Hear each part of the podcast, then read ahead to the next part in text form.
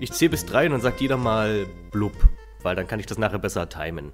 Eins, zwei, drei, blub.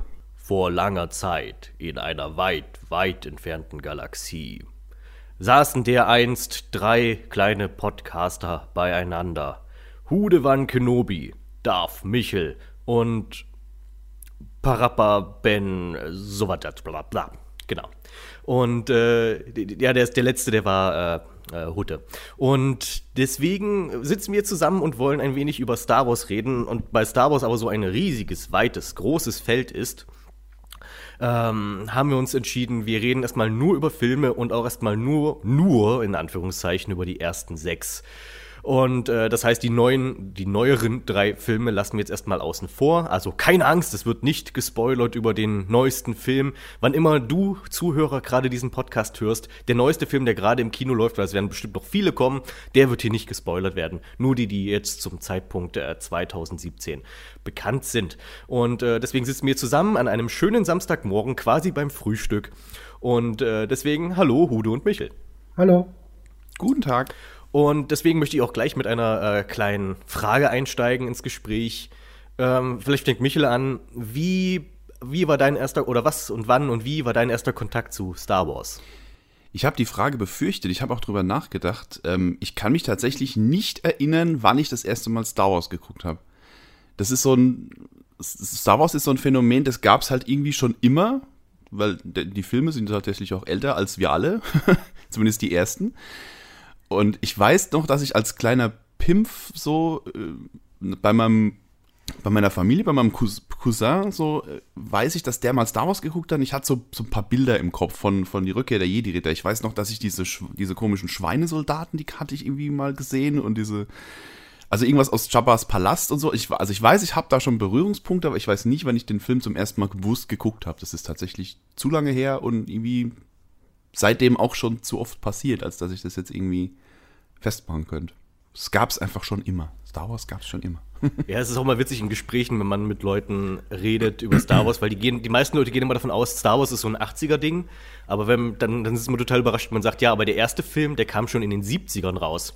Und dann werden immer die Augen so ganz groß, boah, so alt schon. Das vergisst man immer, wie lang es das schon gibt. Ja, vielleicht, wenn man die, die, die neuen Fassungen guckt, da wird ja 17 Mal digital überarbeitet, der sieht halt tatsächlich von der Bildqualität nicht aus wie ein Film aus den 70ern. Und wie war es bei dir, äh, Hude? Äh, bei mir war es eigentlich recht ähnlich. Äh, wobei ich circa, also ich glaube, zwei Erinnerungen habe ich, was so ziemlich, ich denke, mein erster Kontakt mit Star Wars richtig war. Einmal ist es die Ewok Zeichentrickserie. Yeah! ähm, und das zweite ist, da kann ich mich nämlich noch erinnern, äh, es war Sonntag und ORF1 hat alle drei Originalfilme, also Krieg der Sterne, Imperium schlägt zurück und die Rückkehr der Jedi-Ritter, auf einem Nachmittag versendet und mein Vater ist zu mir gekommen, so Maxien, wir pflanzen jetzt auf die Couch, das sind Chips, das sind Getränke, wir schauen jetzt den ganzen Nachmittag Krieg der Sterne. Oh. Also schön, dass der erste Kontakt quasi die, die Evox-Serie war. Das ist so wie, hey, mein erster Kontakt zu Nina Turtles war Next Mutation oder so. Bei mir war es so, ich mein, mein, äh, der erste Star Wars-Film, den ich geguckt habe, war Episode 6, die Rückkehr der Jedi-Ritter. Natürlich, gerade als Kind und wenn du die anderen Filme nicht geguckt hast, hast du natürlich keine Ahnung, worum es da geht, was da passiert. Wobei man, ich finde, man kommt auch als Unwissender schnell rein, weil Star Wars halt so simpel gut gegen böse ist, speziell in diesen alten Teilen noch. Mhm. Oder auch, auch in vielen der neueren Filme. Inzwischen ist ja Star Wars, spielt man ja auch gerade in den Videospielen gerne mit dieser grauen Seite der Macht noch gerne, aber das gab es zu dem Zeitpunkt noch nicht so dem, in dem Maße. Und woran ich mich natürlich erinnere, sind erstens die ganzen coolen Monster, also Jabba's Palast, vor allem der Rancor und äh, der große Finalkampf, Luke gegen Darth Vader. Und äh, da fand ich dann immer total nervig, weil man dann immer nach Endor zurückgeschaltet ist. Wie, ah, ich will nicht, mir ist egal, was, was, warum der große Teddybär mit den vielen kleinen Teddybären da zusammenkämpft und äh, und das, was für mich wirklich am einprägsamsten war, war dann halt die Demaskierung von Vader, weil das auch dieses Gesicht darunter so erbärmlich mitleidserregend oder auch irgendwie ein bisschen eklig war. Und gerade für ein kleines Kind finde ich ist ja so ist ja sind ja alte Menschen immer so ein bisschen unheimlich. Äh, der, wirklich also ich finde als Kind fand man faltige Haut noch viel ekliger als jetzt. Also wer, wer schon mal von Oma zum Geburtstag einen Kuss kriegen musste das ist nicht umsonst bei Bill und Ted in der Hölle eine der der Formen der Bestrafung. Und das war so mein, mein Einstieg zu Star Wars, war, war halt die Rückkehr der Jedi-Ritter. Und das fand ich, deswegen bin ich auch immer eher so ein Luke-Typ gewesen, weil ich Luke immer viel beeindruckender fand als Han. Das ist natürlich dann später, wenn man älter wird, kann sich das nochmal wandeln. Und als ich dann die anderen Teile gesehen habe, also ähm, Episode 4 und 5, äh, da war ich dann mal so ein bisschen enttäuscht, weil halt der, das Ende von Teil 6 eben so epochal war. Da dachte ich mal, boah. Und wenn man dann halt den Kampf Obi-Wan und Darth Vader sieht, in, in, Episode 4 ist es immer so ein bisschen unterwältigend, wenn man den dann irgendwann später nochmal nachholt.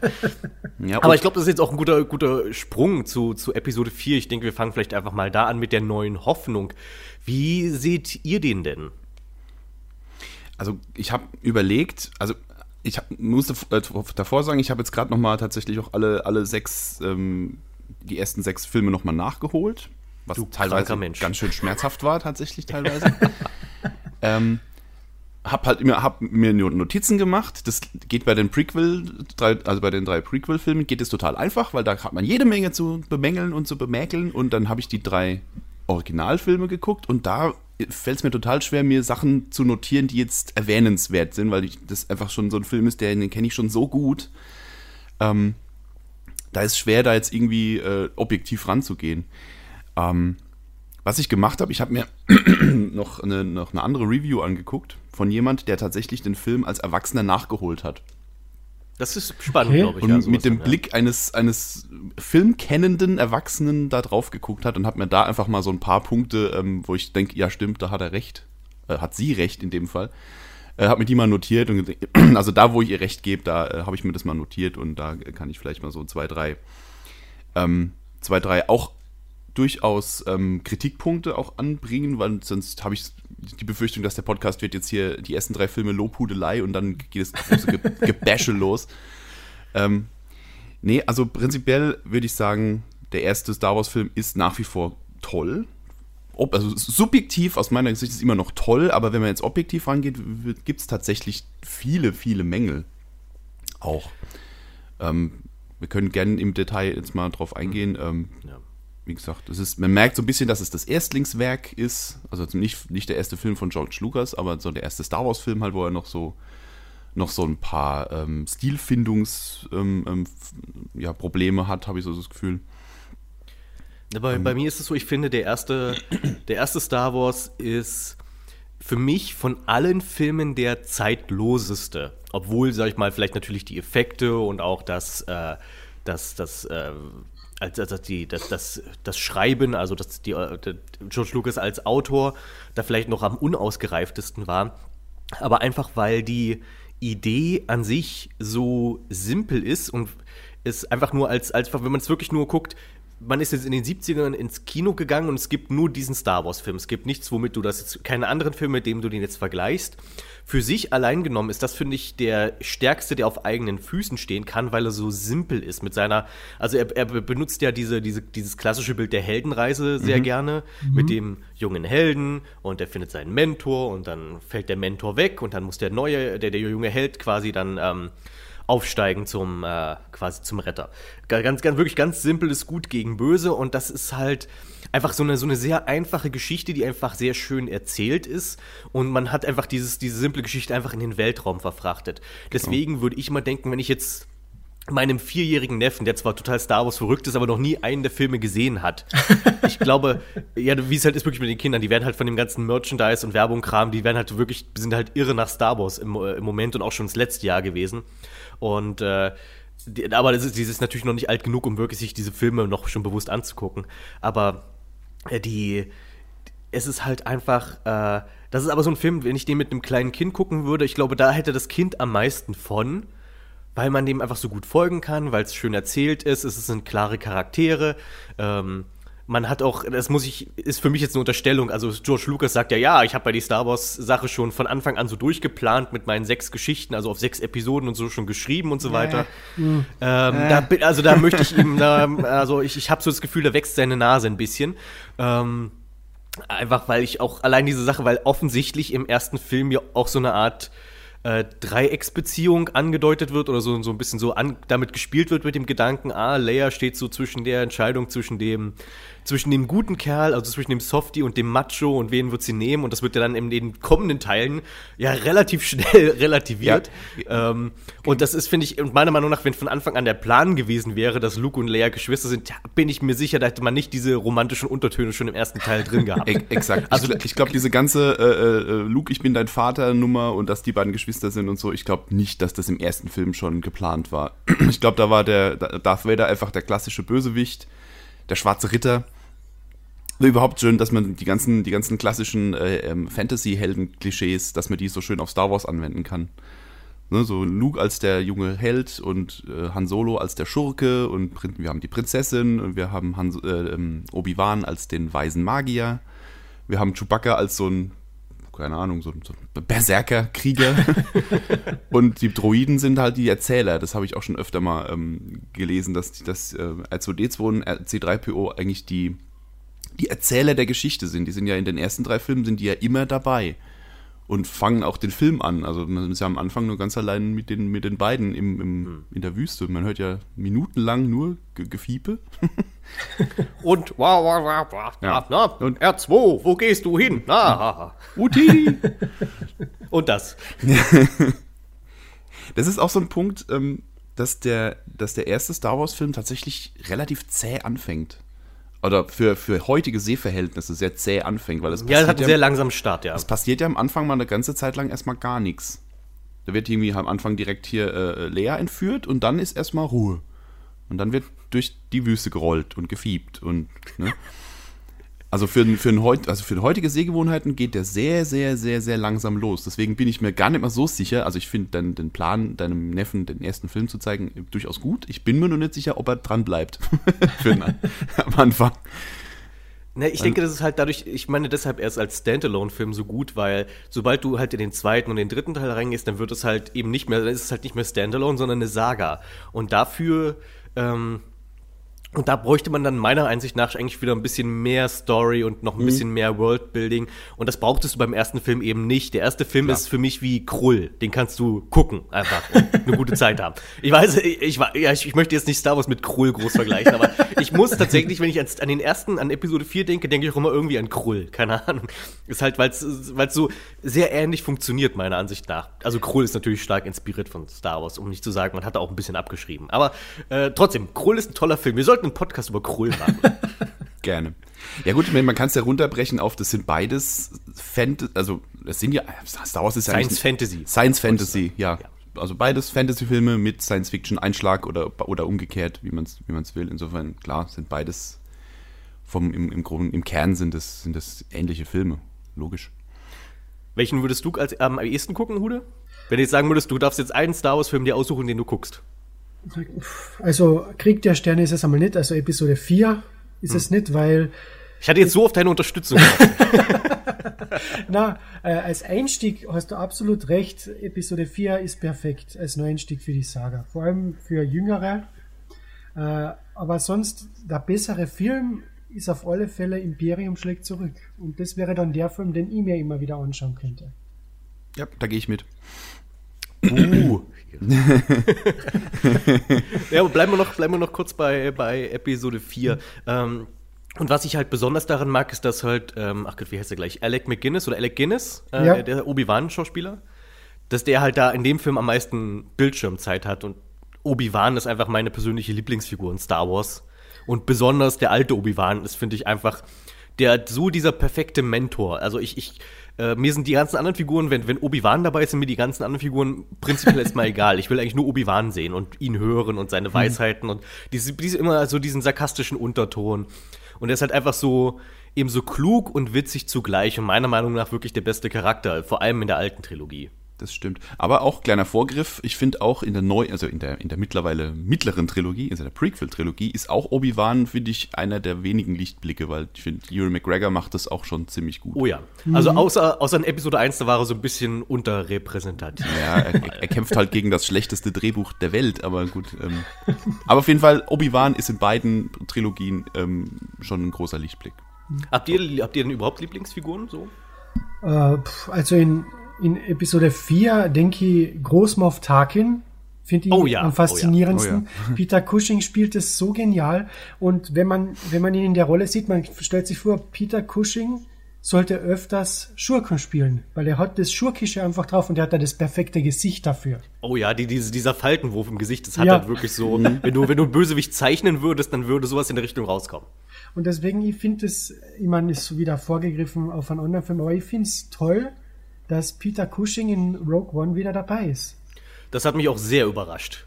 Also Ja. da, da war ich auch wirklich. Und mir wird dann mal gesagt, ja, aber es hat man total gesehen, dass es nur ein Computereffekt war. Ich, ich war so. Also ich, mich hat der Effekt wirklich umgehauen. Ich Im im Sinne von, ich habe ich hab gedacht, haben die wirklich den einen perfekten Doppelgänger gefunden? Das fand ich crazy. Und dann, ja. Ja, es war wohl beides. Also sie haben wohl jemanden gefunden, der von der ähm, Gesichtsphysiognomie ihm sehr ähnelt, ein Schauspieler, und haben dann mit Digit also mit CGI dann halt noch den Rest gemacht. Ähm, also ich fand den Effekt auch geil in Rogue One, mal kurzer Ausflug dahin. Ähm, ähm, ich, ich wünschte, sie hätten es weniger gemacht. Also irgendwann fiel es mir dann auf. So, wenn man dann so realisiert, so, Moment mal, der Mann ist seit wie vielen Jahren tot?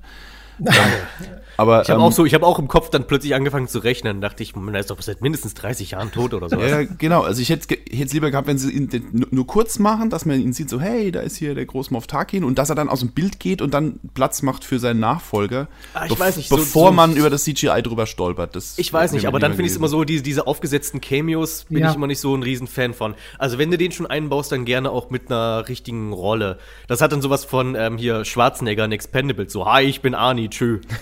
So. Ja, es, es, es stimmt schon. Ich habe halt, wie gesagt, ich habe es am Anfang fiel ich drauf rein und irgendwann habe ich gemerkt, so, hey, Moment mal. Und dann hat man es halt gemerkt. So, wenn man, wenn man drauf achtet, merkt man es halt. Aber Ich hätte da, glaube ich, eher auf Leia verzichten können, aber dazu kommen wir ja in einem anderen ja, Podcast. noch. richtig. Na, aber um auf Episode 4 zurückzukommen, äh, etwas, was mich persönlich an dem Film sehr stört, sind die überflüssigen Szenen.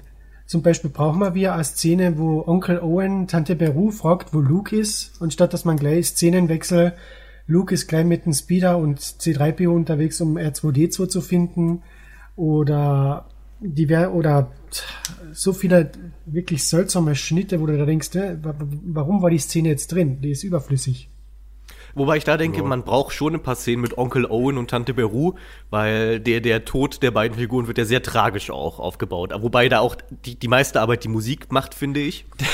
Ja, das, jetzt, jetzt käme so ein, so ein Negativpunkt. Also gerade an der Stelle merkt man nämlich, finde ich, das ist vielleicht ein Sakrileg, aber zumindest zu der Zeit war Mark Hamill jetzt nicht so der geile Schauspieler. Ja, das ist zwar richtig.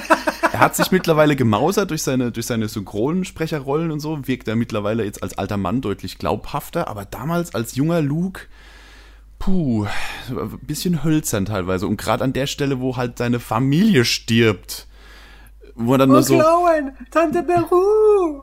Ja, aber, ja, aber das ist ja, das ist ja alles. Er, er, er, er ruft kurz, dann rennt er hin und dann guckt er nur so, so, so, so, so, so gespielt traurig, guckt er dann so weg und naja. Da, da Er sehe ich dann auch mal so George versucht. Lucas im Regiestuhl, so, jetzt, jetzt, dein Herz ist gebrochen. Ja, genau so.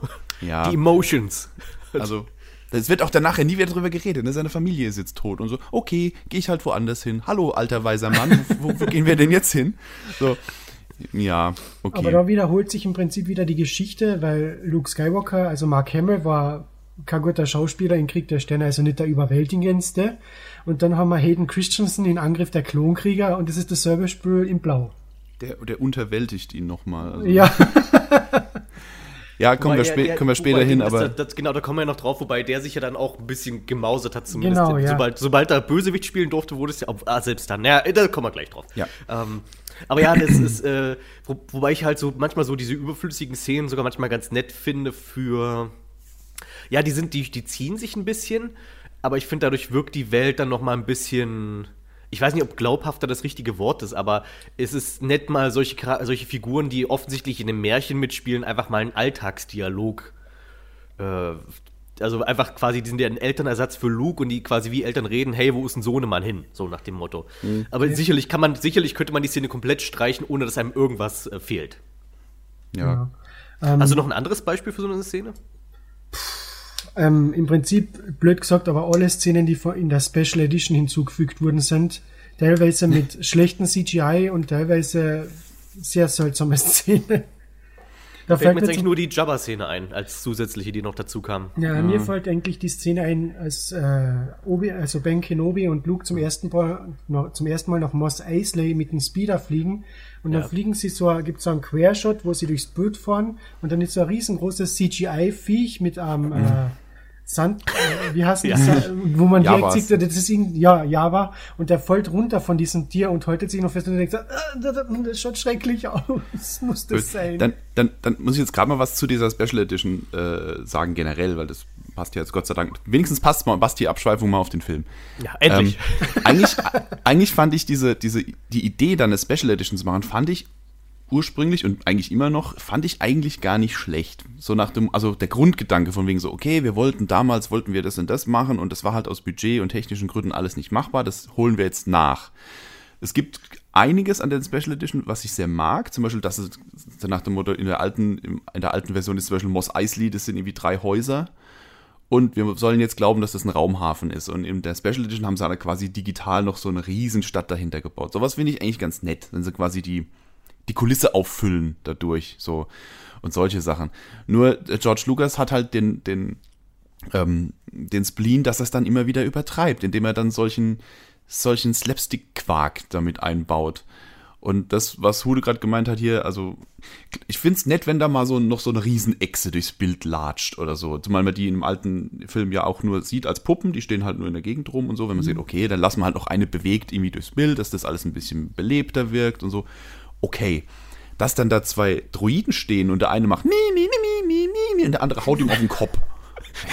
Wer, wer findet sowas witzig? Ja. Wer findet sowas witzig? G genau. Und, ne? Also, wie gesagt, Bei, wobei, wobei das, das, das stimme ich insofern zu, weil das halt wirklich, also ich, ich bestimme dir zu mit, es ist schön, dass sie die Szenerie ein bisschen auffüllen, dass es ein bisschen lebendiger wird, aber wenn es dann halt ablenkt von der Szenerie, genau. dann ist es ein Problem. Genau. Auch hier das, was wir gerade hatten, die Jabba the Hutt-Szene, diese, diese, diese Gesangsnummer da. Das meinte Ui. ich nicht. Ich meinte, Jabba in Episode 4 haben sie ja nachträglich eingebaut. Die, die Szene mit Ach, Han Solo, wo, wo Ach, er, äh, ja. die war ja quasi, äh, das war quasi Material, was nicht verwendet wurde und haben sie dann ja quasi dann in Jabba hingebastelt und, also in der Original-Kinofassung war die Szene ja nicht mit drin. Genau. Ja, mhm. Jabba war ja mal wohl als Mensch gedacht, als, als. Genau, ja. Ja, ja. Es sieht halt, es ist halt echt schlecht gealtert. Also ja, vor allem, wenn du dann direkten Vergleich hast, in einer Szene siehst du da die Animatronikpuppen richtig geil hin, hin und her spazieren und dann Szene wechselt und irgend so eine schlecht gerenderte 1997 CGI-Figur spaziert da neben am Bild her und du denkst da, was soll das? Und jedes Mal, wenn der Film neu veröffentlicht wird, haut der George Lucas wieder einen neuen Filter drüber, wieder irgendein schlechter Effekt mehr. Wobei jetzt vermutlich ja, ja nicht mehr. Jetzt ja, darf jetzt, er nicht mehr. Jetzt nee. darf er nicht, Gott sei Dank. Oder gibt es auch den, den schönen Satz aus Big Bang Theory von wegen, ähm, wir, komm, wir gucken Star Wars, komm, mach an, bevor George, George Lucas noch was endet. Wobei, da gibt es ja die große Diskussion, ob Disney jetzt wirklich auf den Ruf der Fans hört und, sag ich mal, die Original-Kinofassung nochmal rausbringt. Ja, sie wären ja dumm, wenn sie es nicht machen würden. Ja, aber das hat ja, man muss ja auch fragen, warum hat das George Lucas nie gemacht? Ich meine, der mag ja auch Geld. Also. Ja, aber für George Lucas, Was? er hat immer gesagt, der George Lucas sagt immer, ein Film ist nie fertig. Ja. Und deswegen haut er immer mehr drauf. Und es ist ja nicht einmal auf DVD, also es hat so eine DVD-Version von die ersten drei Teile gegeben, wo angeblich die Original-Kinofassung dabei war. Aber das war ja. schon eine leicht überarbeitete Videofassung. Ja, die ich kenne halt auch noch. Also ich, ich kenne halt in erster Linie vor allem die VHS-Fassung, die in den 90ern rauskam, diese Box, die auch genau. wirklich toll aussah.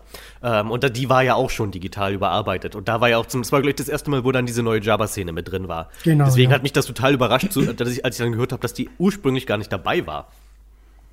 Ja. ja. Also die, die allerschlimmste Änderung, finde ich ja, ist immer noch hier die große Handshot First Nummer. Ja, oh. ne?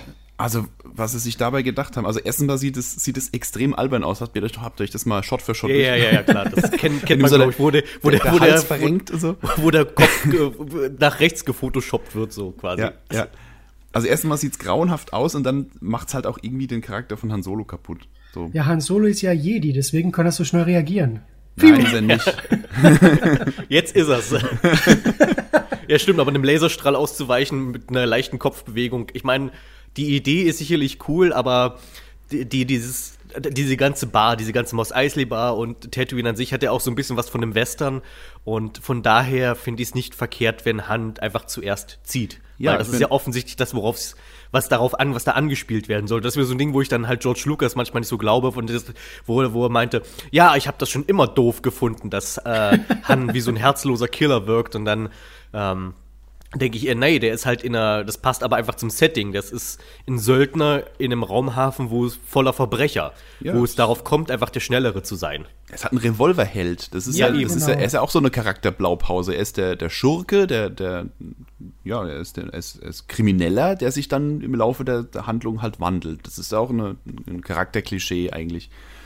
Ähm, Fände ich auch okay. Er, er wird ja auch oft genug als Schurke bezeichnet. Insofern, warum lassen wir ihn nicht halt aber gut, ein, ein Held in einem Disney, nee, es war ja noch gar kein Disney-Film damals, aber der dann halt ohne, ohne Not andere Leute erschießt, war ihm dann doch wohl zu, zu krass. Trotzdem doof. Doof gelöst irgendwie. Ja, doof gelöst ist, glaube ich, das richtige Wort, weil das Ding ist, ich bin jetzt kein solch, ich bin allgemein jetzt kein riesen mega Star Wars-Fan. Ich mag die Filme und ich mag die Spiele und all den Kram, aber ich, ich, ich äh, mache jetzt, ich brenne jetzt nicht eine Scheune an, weil irgendwas, irgendein CGI-Effekt dazu kam. Aber ähm, die Art und Weise, wie es gelöst wurde und der Grund dafür ist einfach so albern. Also ich kann verstehen, warum man sagt, ey, das ist doch eigentlich totaler Quatsch. Weil das macht diese Szene, die ja eigentlich gar nicht doof ist und die, diese Szene macht ja auch eigentlich die Jabba-Szene eigentlich überflüssig, wobei man sich halt trotzdem freut über die Jabba-Szene. Weil der Greedo erklärt ja eigentlich das ganze Dilemma von Han Solo im Grunde genommen. Und äh, die Szene ist im Original, wie sie ist, äh, reicht völlig aus. Aber na gut, ähm, jetzt, jetzt ist halt Han, äh, hat er eben auch so versteckte Jedi-Kräfte und kann eben auch das, äh, ich hätte, ich hätte eigentlich jetzt nächstes, ich, ich, vermute in der nächsten Special Edition hätte er Greedos, er hätte nicht Greedo erschossen, sondern er hätte auf den Schuss geschossen und den abgelenkt, dass Greedo sich mit seinem eigenen Schuss tötet, weil dann ist Han noch wenig herzloser Killer, sondern er hat sich ja nur verteidigt mhm. und hat den, hat nicht mal offensiv ihn erschossen. Na klar. Das, da bin ich dafür. Ich möchte, dass das jemand jetzt in, äh, in Flash animiert oder sowas. Das reicht mir schon. Ich mach's nicht. Na toll. Ich habe jetzt darauf gehofft, dass du sagst, oh, das ist super, das, äh, da äh, werde ich jetzt mich mitbewerben bei Disney. Ähm, oh ja, genau. Ja, und dann halt, wie gesagt, das einzige, ich finde, die einzige wirklich für mich große Schwäche ist halt dieser Kampf mit Obi-Wan und Darth Vader. Ich weiß, äh, dass man, dass, dass es noch andere Zeiten waren und man noch nicht. Äh, es ist mir, mir ist manchmal auch das, das Jedi-Ballett, was dann später kam, vielleicht auch ein bisschen zu viel, aber ähm, ein bisschen dynamischer als rechts, links, eine Drehung, links. Und dann äh, halt super und wirklich nach jedem einzelnen Schlag ist man noch eine halbe Minute Dialog. Okay, muss man auch nicht unbedingt haben, aber ja, das, das ist der, der Kampf. Der, ja, das ist so ein bisschen eine kleine Enttäuschung. Wobei damals gab es ja auch noch nicht, nicht diese Tradition von am Ende des Films muss es ein Lichtschwertduell geben. Das passiert ja auch eher mittendrin. Genau. Ja. Wobei ich finde vor allem den Text während des ganzen Duells genial. Als wir uns das letzte Mal gesehen haben, war ich der Schüler, jetzt bin ich der Meister. Nur ein Meister des Bösen, das? Das ist auch so diese das. Erwiderung, ist so. erstens diese, diese, erstens diese, diese Spielplatz-Erwiderung, so von ja. wegen, selber doof, hätte er auch sagen und, und aber auch dann gar nicht. Und dann auch noch Darth Vader mit Darth ansprechen, als wäre es sein Vorname, ist halt einfach großartig. Und Darth. auch da, auch da glaube ich, dass das da noch so gedacht war. Da mhm. glaube ich wirklich, dass diese Figur Darth mit Vornamen und Vader mit Nachnamen. Das stand so im Perso. Und später ist halt, wurde dann halt Darth so, was ist das, ein, ein Titel? Oder ja, ja irgendwie so ein Sith-Titel deswegen. Ja, also ich bin der Meinung, da, im ersten Film war Darth Vader einfach noch ein Name und sonst. sonst Deswegen hieß er wahrscheinlich auch noch nicht Dark Vader, weil das war ja offensichtlich das, worauf es so ein bisschen anspielt. So er ist der Dunkle, so. Ähm, und äh, ja, aber weil das halt nicht, weil Dark halt kein richtiger Name ist, wurde es halt Darth. Genau. So bis, äh, ja. Aber ja, ansonsten, also, hat er, ansonsten hätte er halt wirklich den gleichen Vornamen wie äh, Darth Sidious und Darth Maul und ist ein bisschen diesen halt nicht so einfallsreich, die Sith mit ihren Vornamen. Das ist wie eine Adelsfamilie, die nennen ihre Kinder. Also Darth der Dritte und Darth der Vierte. Weil wir schon bei Darth Vader sind, äh, ist euch das im Prinzip auch aufgefallen, dass den ganzen Film über es so wirkt, als wenn äh, Darth Vader nachsynchronisiert werden geworden wäre, also einem O-Ton. Habe ich nie drauf geachtet, ehrlich gesagt. Also okay. ich weiß, dass es so war, dass halt der Originalschauspieler keine passende Stimme hatte, aber ähm, das ist so ein Ding, habe ich mir nie drüber Gedanken gemacht, wenn ich ehrlich bin. Okay, weil ich habe mir jetzt dann eben zugunsten dieses Podcasts noch einmal Krieg der Sterne angeschaut und man merkt vor allem in der allerersten Szene, in der Darth Vader vorkommt, also in dem Raumschiff von Princess Leia, mhm, äh, als er mit den Sturmtrupplern redet, merkt man richtig, dass da James Earl Jones nicht hinterherkommt mit dem gesprochenen. Uh, deswegen, er sucht sich den Plot, bevor sich der Darth Vader wieder wegdreht, damit er noch irgendwie den Satz beendet. Ja. Wobei auch da Darth Vader wirklich in dem Film auch wirklich noch am. Ähm, wobei in, in Imperium schlägt zurück war er auch wirklich imposant im Sinne von, okay, das ist wirklich ein badass Motherfucker, mit dem du dich nicht anlegst, wo er wirklich, ich mag halt diese, diese Szene bei Tisch, wo der, wo der, wo sich der eine General da über, über, vor allem die Macht noch als Religion fand ich auch super, äh, mhm. ihre veraltete Religion oder sowas. Ähm, das bezeichnet äh, die, die Religion und der Kaiser und diese ganzen schönen Wörter, die später gar nicht mehr vorkommen im, im Star Wars Vokabular. Ähm, äh, wo, wo ihn dann quasi mit der, Wacht, mit der Macht wirkt, einfach nur mit äh, durch, durch die Bewegung mhm. einer Hand und ihn, anfängt ihn ein bisschen den Hals umzudrehen, einfach nur durch Gedankenkraft. Das ist einfach eine schöne Szene, um zu zeigen, okay, das hier ist der Typ, mit dem legst du dich nicht an, obwohl er nicht an der Spitze der Nahrungskette steht. Mhm. Ja, bei der Gelegenheit fällt mir auch wieder auf, ähm, dass durch die, durch die, äh, also durch die Prequel-Filme merkt man so, die Leute im Star Wars-Universum sind ganz schön vergesslich. zwischen, zwischen Episode 3 und 4 liegen 20 Jahre. Ja. Ne? Weil am Ende von Episode 3 kommt Luke auf die Welt und im, im Episode 4 ist er, was, 20? So, ne?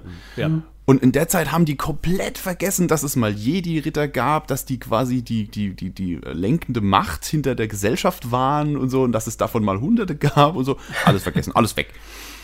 Ja, eben stimmt, dass, dass die, der arme Darth Vader muss sich jetzt verteidigen, von wegen so, nee, das gab's wirklich und guck mal, liegt sogar noch. Und, so. und dann die ganzen, die ganzen Imperialen, ah, jetzt erzählt der alte Mann schon wieder vom Krieg und so, aber äh, ja, so, aber das ist halt, das stimmt, dass diese, diese Szene mit, ähm, bei dem selbst die Typen, die offensichtlich schon auch eine längere Zeit beim Imperium dabei sind, sich nicht mehr dran erinnern, dass es die Macht wirklich gibt. So, oder mhm. nicht mehr dran glauben. Und Vader halt dann, hier, guck mal, ja, ich mache ja meine, meine kleinen Zaubertricks für euch.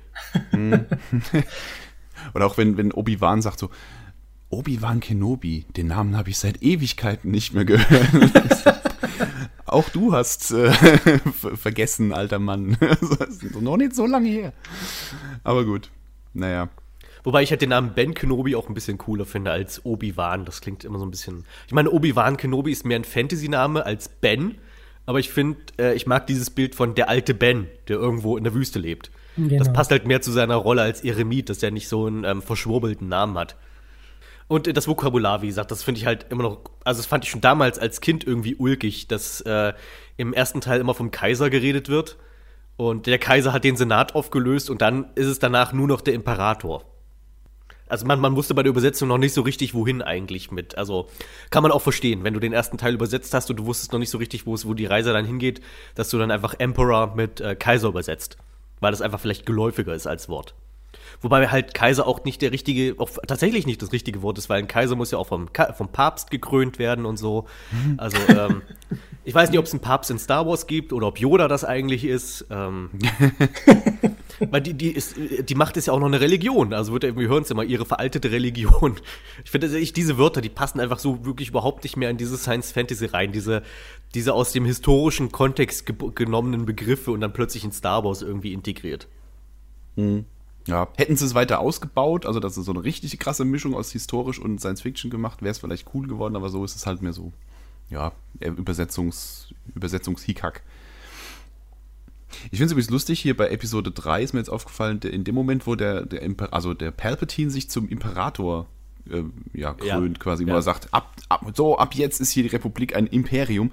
Ab dem Punkt wird er sofort von allen nur noch als der Imperator bezeichnet. Sofort, nach fünf Minuten. so nach dem Motto, puh, endlich können wir einen Imperator nennen. Hui, Palpatine, den Namen kann sich ja kein Mensch merken. So, ja, das ist naja. auch komisch. Der, der, Name Palpatine fiel auch wirklich, glaube ich, erst mit der neuen Trilogie, wenn ich mich täusche, oder? Ja, genau. Erst mit ja, ja. Äh, Senator Palpatine in Episode 1. Und auch Darth Sidious gab es vorher noch nicht in dem Ja, die Maße. Sith gab es ja, ja sowieso nicht. Die ja, gab es ja, ja genau. erst mit Episode 1. Genau, stimmt. In der, in der, alten Trilogie wird nicht einmal das Wort Sith erwähnt. Ich glaube, da gab es dann schon dunkler Jedi, weil das ist ja im Wesentlichen das, äh, was es ist im Wesentlichen, so die dunklen Jedi-Ritter. Mhm. Ich glaube, sie haben immer von der dunklen Seite der Macht gesprochen, wenn sie gesagt haben, er ist verführt worden, aber sie haben nie gesagt, er ist jetzt ein dunkler Jedi oder er ist ein Sith oder so. Es war immer nur, er wurde verführt von der dunklen Seite der Macht. Ja. Ja, dieses ganze Gefüge hier, dass es halt Jedi gibt und Sith und so und dass es eben zwei Seiten gibt und so, das, das haben sie ja alles mit der, mit der Prequel-Trilogie erst ausgebaut. Und nicht besonders schön ausgebaut, teilweise. Aber reden wir also, über das Imperium. Ja, ja, ich, ich weiß, wir zurück. springen schon wieder vor. Okay. Das Imperium schlägt zurück. Ähm, natürlich gilt als der beste Star Wars-Film ähm, für viele Leute, sagen wir mal. So, ich glaube, wenn du halt einen Großteil der Leute fragst, welches ist der beste Star Wars, dann werden die meisten Leute Imperium schlägt zurück sagen, was ich auch nachvollziehen kann, weil es auch angenehm abwechslungsreich ist, weil du hast halt so viele tolle Schauplätze vor allem. Ich mag es halt, dass du in dieser Eiswüste anfängst dann bist du ein bisschen im Weltall, du hast den Sumpf und dann die Stadt in den Wolken. Ist halt, es wird dir halt viel geboten, einfach schon vom Setting her. Genau, und der ganze Film wirkt auch wesentlicher erwachsener als Krieg der Sterne noch. Ja, man merkt halt wirklich tatsächlich, ähm, dass da jetzt dann ein anderer Regisseur am, am Ruder saß. So. Es tut mir leid wie George Lucas, er hat tolle Ideen gehabt, aber als Regisseur taugt er einfach nicht besonders viel. Also die, die schlechtesten Star Wars-Filme, die es gibt, vom, was, was, die, was die handwerkliche Qualität angeht, sind leider alle von ihm. Das sind Episode 1, 2, 3 und 4.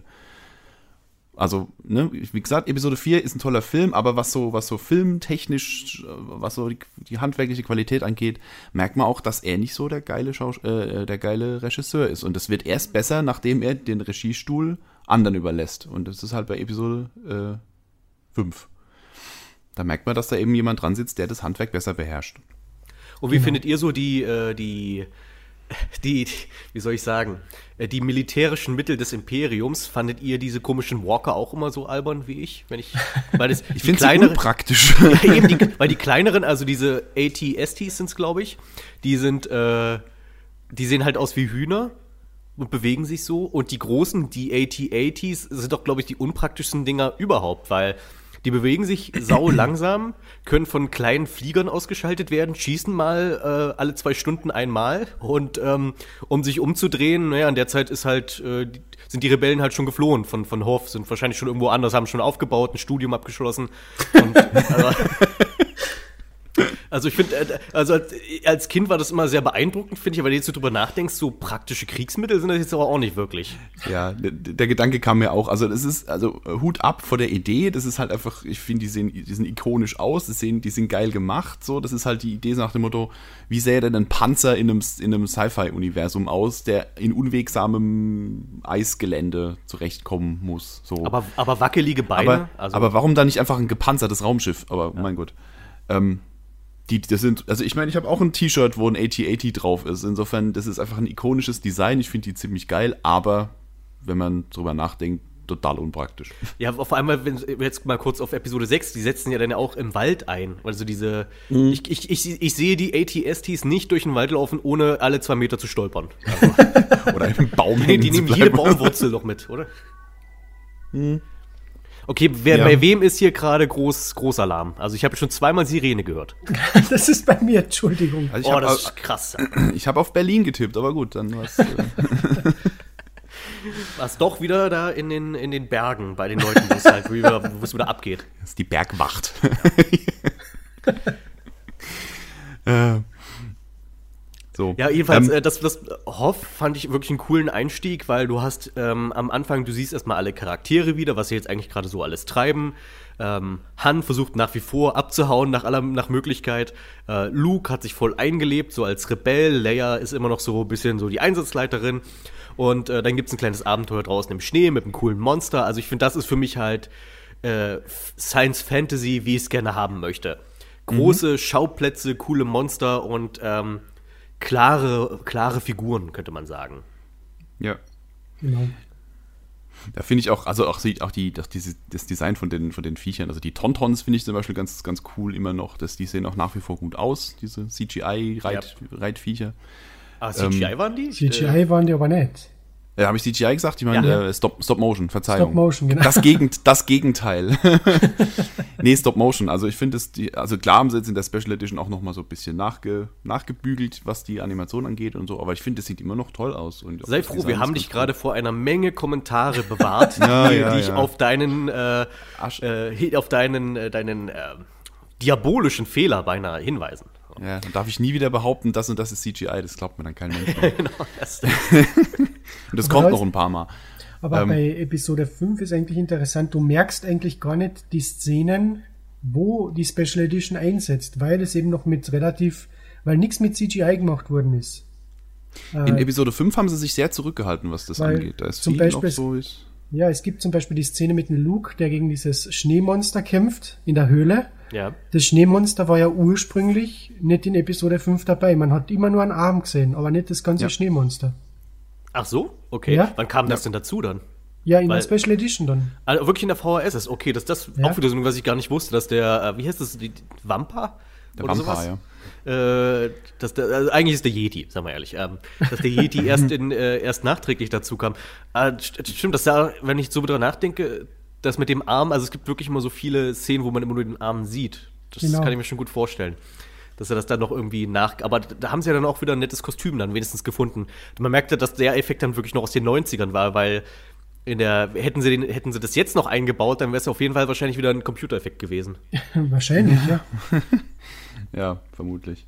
Und der tolle, und der tolle Riesenwurm, haben sie dem eine neue Textur gegeben? Weil ich denke, denke jetzt gerade drüber nach, wo könnte. Wo, wo hätten sie da eingesetzt jetzt noch mit ihrem CGI? Weil die Effekte sind ja schon sehr gut im Original, in dem Fall vor allem. Deswegen, also wie gesagt, in, in, in Episode 5 haben sie sich sehr zurückgehalten mit, äh, mit, mit nach, Nachverbessern und so. Also das sieht noch, also zumindest aus, aus meiner Sicht noch sehr viel so aus, wie es wie es kennen. Also ohne, dass sie da jetzt irgendwie groß nachge, äh, nachgebessert haben. Der Wurm ist nach wie vor eine Puppe, so vermute ich mal, ne? So ist wieder so eine Handpuppe. ähm, also was, In der Hand, das stelle ich mir ganz schön vor, so eine Handpuppe da, einfach so, so. So. so, so, so eine Sockenbumm mit so zwei Knöpfen. Nee, ähm, wo sie nachgebessert haben, das finde ich aber auch gar nicht mal so verkehrt, ist später in der, auf, auf Bespin, in der, in der Wolkenstadt, wo man im Original quasi, wo sie halt ganz oft einfach an weißen Wänden vorbeilaufen und in der Special Edition haben sie da eben Fenster reingebaut, wo man raus, Genau, ja. rausschauen kann auf die Wolken und auf die Stadt und so. Sowas finde ich nett. So nach dem Motto, okay, die, die, der Hintergrund ist ein bisschen langweilig, machen wir da was dazu, damit es größer und weiter und schöner wirkt. So. Das ist okay. Sowas mag ich eigentlich ganz gern. ja. Aber abgesehen davon fällt mir jetzt gerade gar nicht so viel ein, was sie verbessert hätten in dem Film. Äh, was noch ist, und zwar äh, nach dem Kampf zwischen Luke und Darth Vader im Finale, äh, sieht man noch wieder Darth Vader, also in neuen Szenen, wie er zu seinem Sternenzerstörer zurückkehrt, also wie er zu seinem Shuttle geht und mit dem Shuttle eben zum Sternenzerstörer fliegt. In Ach, der stimmt, ja. Original-Kinofassung war er dann plötzlich im Weltraum. Noch, auch noch ein Shot rumliegen, den sie da noch eingebaut haben. Der sieht tatsächlich auch, also der, der ist auch, glaube ich, CGI oder ganz viel. Also der wirkt tatsächlich ein bisschen unecht. Also den hätten sie dann auch gern einfach weglassen können, finde ich. Weil aber gut, der, der ist auch nur eine Sekunde lang oder so. Es stört jetzt nicht so übermäßig. Na, wir reden jetzt gerade ganz viel über Effekte, aber ich möchte halt wirklich gerne nochmal, weil der Film ja auch für viele handlungsmäßig so, so stark und wichtig ist. Ich mag auch den ersten Auftritt von Yoda. Ich Oh finde, ja, in keinem herrlich. anderen Film kommt Yoda so gut rüber wie in diesem. Und das meine ich jetzt wirklich nicht mal die effektmäßig, sondern einfach die Persönlichkeit von Yoda.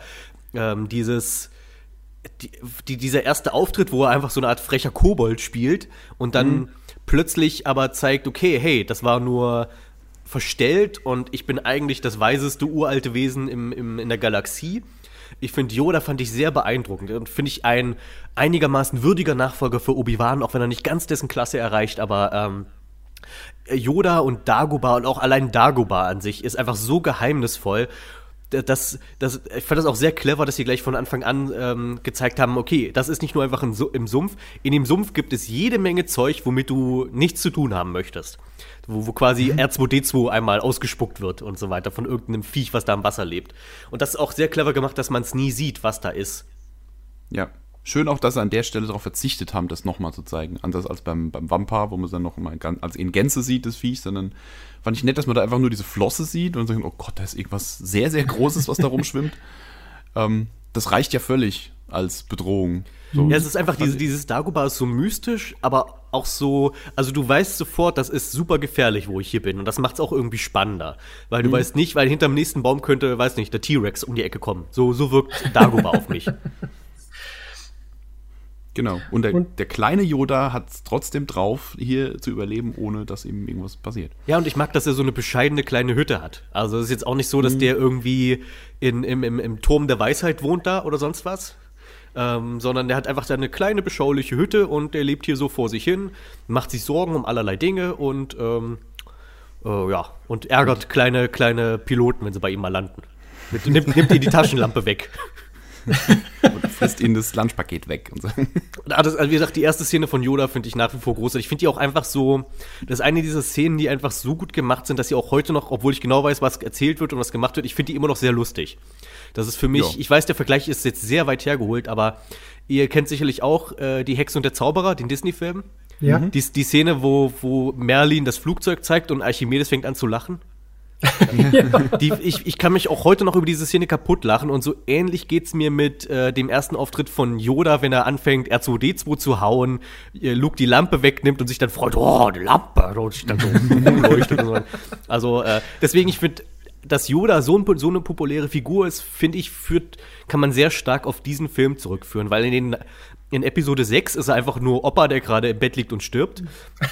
Und in, äh, dann, dann, dann wurde in Episode 1 zu einer ganz, ganz schrecklichen Puppe. Also ich schätze mal, es war eine Oh Gott, Puppe. Ja. Also das, Ja. da, das ist wirklich Yoda in, in, in, äh, in seiner schlechtesten Form. Und danach ist er ein Flummi und also irgendwie, ähm, also ich finde, mein, mein, mein persönlicher Lieblings-Yoda ist Episode 5 Yoda. Ja.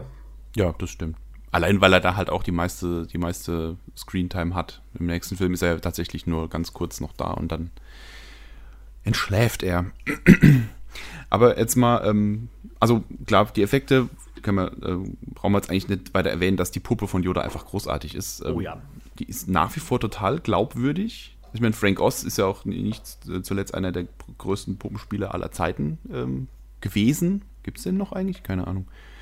Ähm, es ist einfach fantastisch, wie der, diesem, wie dieser, wie er dieser Gummifigur da, äh, wie der da Leben einhaucht. Und das sieht immer noch großartig und greifbar aus und so. Ja, die Mimik ist halt Ähm, toll. Du kannst auch, ja. ohne, wenn, wenn du Yoda, auch wenn du ihn nicht erzählen hörst, du weißt trotzdem, was er gerade, de- oder du kannst, du kannst erahnen, was er denkt oder was er fühlt, weil die Mimik dieser Puppe einfach fantastisch gelungen ist.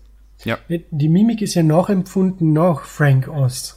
Also er hat diese, er hat die Puppe sehr nach seinem eigenen Gesicht gestaltet. Ach, er möchte Gold spielen, na toll. Und Frank Oz ist noch aktiv. ja. Hat, ich glaube, der hat auch den Yoda in den neuen Filmen synchronisiert, kann das sein? Dass der, da steht, da, heißt- da steht im Ja, ja. Abspann immer äh, äh, Frank Oz as Yoda. Ja, Im alten steht noch Oz, ähm, ja. Yoda performed by Frank Oz und in den neuen steht äh, Frank Oz as, as Yoda. Genau, ja. Aber da ist auch die Stimme ganz anders. Also ich habe ihn zwar auf Deutsch geguckt, aber die haben ja dann auch die deutsche Stimme der englischen nachempfunden und da spricht er komplett anders als im, im Original. Da hat er, weiß auch nicht, passt nicht so ganz zusammen, aber gut, das passt an ganz anderen Stellen noch nicht zusammen.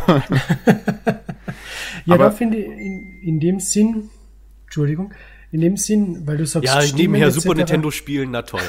Ich kann nichts dafür, ich habe alles lautlos gestellt.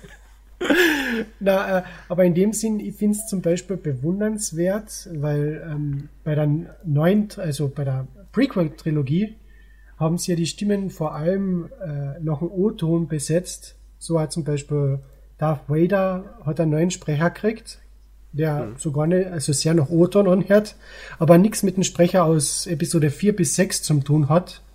Und in Rogue One haben sie dann aber wirklich als Stimmdube für Episode 4 bis 6 Darth Vader engagiert. okay. Und ich finde es schade, dass man das bei Yoda zum Beispiel nicht gemacht hat in Episode 1 bis 3, sondern dass es hier einfach nur, ja, der, der Tobias Meister mit, "Mm, ich jetzt Yoda sprechen tu. Ah, echt, das ist Tobias Meister. Ja, genau. Oh, okay. Also Den hätte ich jetzt gar nicht, also ich habe nie drauf, Ja, groß drauf stimmt. geachtet, aber Tobias Meister ist ja wirklich einer der großen Synchronsprecher. Aber stimmt, dann hat das, das war, das war keine Glanzrolle dann von ihm. Also, ich deswegen- meine, es, hängt sicherlich an der Regie, aber äh, trotzdem. Ja, umso schlimmer, wie, wie wir äh, vorhin ja gesagt haben hier, dass er dann bei ähm, Saw Gerrera in Rogue One diesen, diesen, diese komische Asthma-Stimme gemacht hat die ganze Zeit. also, keine, auch das keine Glanzleistung. Aber gut. Ansonsten mag ich den. Ja, Tobias Meister mag ich ansonsten auch sehr gerne, ähm, aber das stimmt aber nicht. Ich find, find, äh, wir kommen ja noch auf Episode 1, aber Jo- Yoda in dem ist wirklich so mit, also das ist wirklich das schlimmste, die schlimmste Form, die Yoda je hatte und das inklusive Stimme und Puppe.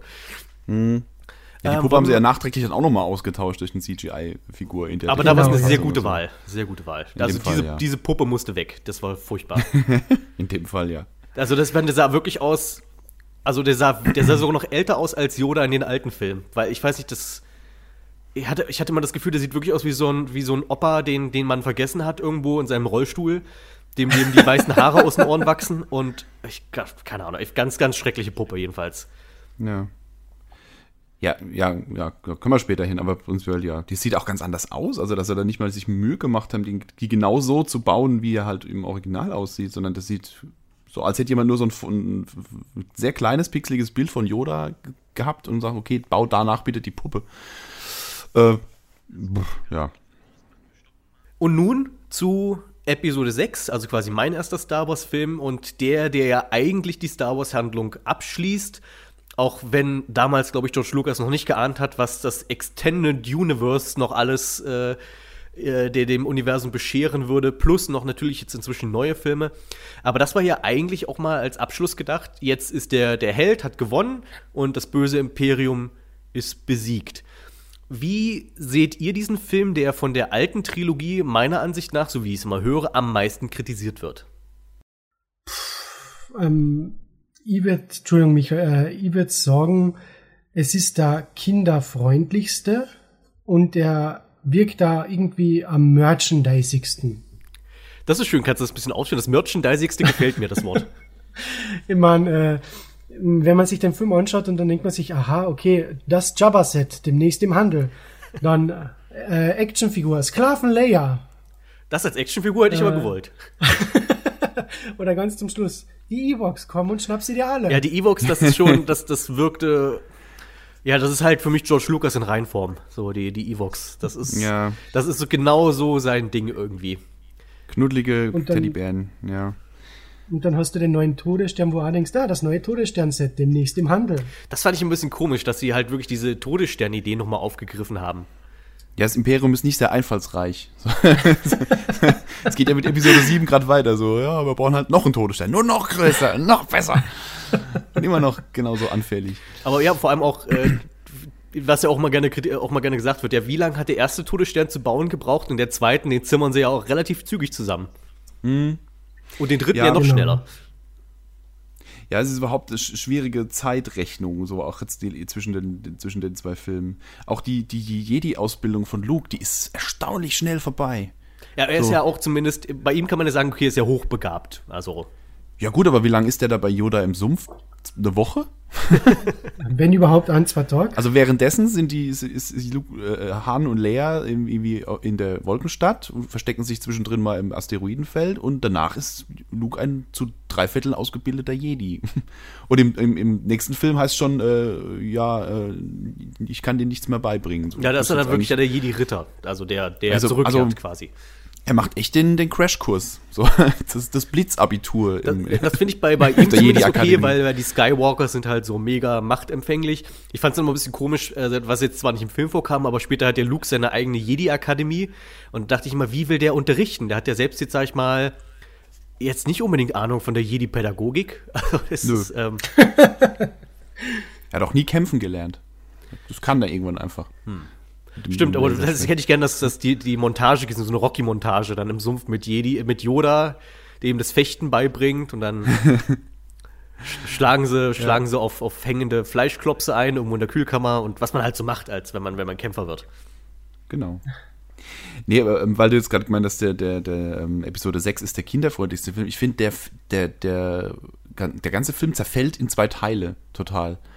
Der, Okay. der zweite Teil ist, gebe ich dir recht, der ist der kinderfreundliche, weil er halt hier ähm, mit, den, mit den Evox und so. Aber der erste Film ist doch gar nicht kinderfreundlich. Das fängt an mit, mit Jabba's Palast, da hat's die, die finde ich total cool, aber die total ekl, diese ganzen total ekligen Aliens, die da rumhocken. Jabba an sich ist schon so, ja, so, so ein mi- mittelgruseliges Viech eigentlich. Es gibt den, den Renkor im, im, ganz am Anfang. Ja. Das im, ein super geiles Filmmonster ist, aber kindergerecht finde ich den jetzt nicht so wirklich. Dann die halbnackte Lea, ähm, den Salak, was auch ein, äh, eine eklige Angelegenheit ist. Also der erste Teil, finde ich, ist, ist total erwachsen und, und strotzt vor ekligen Alien-Kreaturen. Und Und dann macht es irgendwann einen riesen Cut und dann gibt's Teddybären. Yep, yep. Nee, nee, nee, nee, nee. So, als, als, hätten, als hätten sie in der Hälfte vom Film den, den Regisseur aus dem, aus dem Regiestuhl gekickt und hätten einen neuen eingesetzt. und, und äh, Aber gut, dass du den Salak ansprichst. Ich finde, ja, das ist ja wirklich, also Salak an sich ist ja jetzt nicht so eklig, ist einfach nur eine Grube im Sand, aber die Idee hinterm Salak, dass du halt äh, in tausend, tausend Jahre lang verdaut wirst, es ist, ähm, ja. Wobei man ist ja nach zwei Tagen spätestens verhungert, wenn nicht gar erstickt. Insofern Aber vielleicht man, hält er dich, er, 1000 er hält dich wahrscheinlich am Leben. Oh, das wär und, grausam. Äh, saugt dich während des, keine Ahnung, aber, oder ist nur ein dummer Spruch von, von Jabba gewesen, aber äh, die Idee des lebendig verdaut werdens ist schon ähm, nicht Ja, unbedingt stimmt. kindgerecht, das ist richtig. Das stimmt, ja. Ja, wie gesagt, also den, ich mag den Anfang vom Film auch wesentlich lieber, weil gerade diese ganze Jabba-Nummer, das ist halt einfach, das sieht großartig aus. Ich gucke die Szene auch immer wieder gern, weil man die ganze Zeit im Hintergrund guckt, was da noch an Viechkram rumsitzt. Das Problem mit der Äh, Szene ist halt nur, dass sie halt mit dem Rest des Films einfach mal gar nichts zu tun hat. Das stimmt, handlungsmäßig bringt die gar nichts. Also du Aber könntest, du könntest direkt mit äh, der Versammlung, ey, es gibt einen neuen Todesstern starten und du würdest, hättest kein Problem zu folgen. Genau. Ja. Du hättest nur auch aus dem Off sagen müssen, ach, wir haben übrigens Han wieder befreit und das war's. Weil das ist ja quasi das, was am Ende dabei rauskommt. Und Genau, selbst, Han brauchst, und selbst, selbst Han brauchst du in der Handlung ja nicht mal wirklich. Du könntest auch sagen, ja, Han ist jetzt halt weg. Und den, den, den Angriff auf den Todesstern fliegt ja sowieso Lando. Also, Genau. Das hätten sie auch im, im Anfang, im, im Anfang äh, Scrolltext hätten sie das einbauen können, so, ja, übrigens, Han Solo ist jetzt, äh, ist jetzt unterwegs und kümmert sich um seine Angelegenheiten, äh, so weiter geht's mit Todesstern. Ja, das liegt ja daran, dass da ähm, äh, Harrison Ford ursprünglich keine weiteren Star Wars Filme mehr machen wollte. Und irgendwie kurz vor Drehstart hat er dann gesagt, na, da, ich mach doch noch einmal den Han Solo. Und dann mussten sie ihn irgendwie in die Handlung reinschreiben. Echt, war das so? Okay. Ja. Ja, gut. Stimmt, wenn man so drüber nachdenkt, ist alles, was mit Han Solo zu tun hat, total ausklammerbar in dem Film. Man hätte auch sagen können, hey, ähm, Han, du wirst irgendwann mal einen fiesen Sohn haben, geh doch mal in Elternschutzzeit und kümmere dich da ein bisschen drum. Dann musst, dann musst du da nicht mitspielen und wir, wir ersparen uns später so einen so so einen Emo-Teenager. Ja. Ja, jedenfalls, Ja, ja, genau. Hannes. Hannes, also das Ding ist, du könntest wirklich auch diese ganze, die ganze Sache auf Endor, kannst du halt mit Leia und, und äh, Chewbacca erzählen. Han ist da einfach nur so mit dabei. Und äh, den Anflug auf den Todesstern machen Lando und sein komischer Froschkompane oder was auch immer das für ein Viech ist, dieses und, äh, und, und, und General Fischkopf. Und dann hast du. Und Luke ist halt sowieso, und Luke ist halt der Held, den brauchst du. Ja, das stimmt. Hm. Ja, aber das, das äh, ändert gar, gar nichts daran, dass die, dass die, dass der ganze Anfang mit, mit Jabba, finde ich, eine total, eine total ikonische Szene ist. Also Absolut, die, das ist großartig. Ja, ja, ja. Jabba sicher. the Hutt ist zum Beispiel so eine Figur, wo auch jeder weiß, wer das ist, auch wenn man Star Wars nicht kennt oder nicht mag. Ja. Also, wenn ihr sagt, hier sieht aus wie Jabba the Hutt.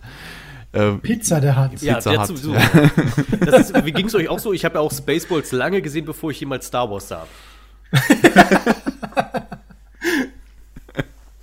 Also ich, ich, ich wusste schon in etwa, wie Darth Vader aussieht, einfach weil ich Rick Moranis äh, schon immer mit dem Riesenhelm gesehen habe. Okay. Ja, Lord Helmchen. Und auch, das ist auch so ein Ding, meine Eltern finden Spaceballs großartig. Star Wars ist so meh. Der Spaceballs ist ja großartig, da darf man nichts sagen. Wobei ich inzwischen, muss ich sagen, Sp Spaceballs ist was, was, das Humor, was den Humor angeht, jetzt nicht so gut gealtert wie zum Beispiel Helden in Strumpfhosen irgendwie.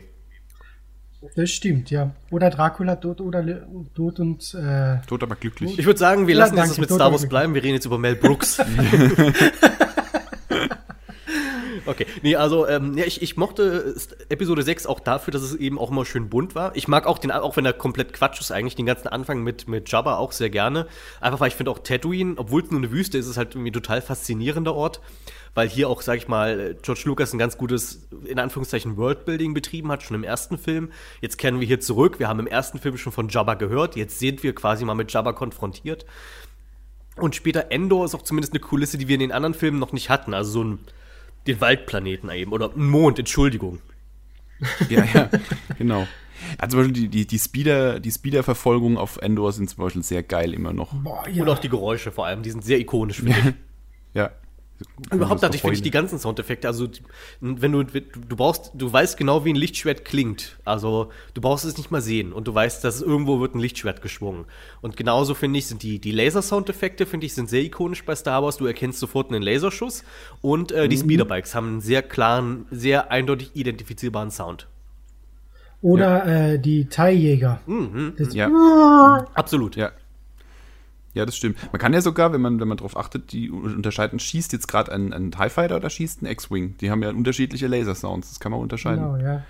Also das Sounddesign ist wirklich total cool. Auch, auch hier ähm, das ganze, die ganzen Figuren, die eigentlich nicht sprechen, sowas wie R2D2 oder Chewbacca oder so, dass man allein durch die Geräusche, die die machen und halt mit ein bisschen Unterstützung von den anderen Charakteren, die sagen, so, du meinst also, dass das und das so. Aber allein durch die Geräusche, die die machen, gerade bei R2D2 kann man denen total viel Persönlichkeit und viel ähm, mhm viel Stimmung einfach äh, in die reinlesen, einfach nur durch, die, durch das gute Sounddesign. Das ist schon, schon also beeindruckend gemacht.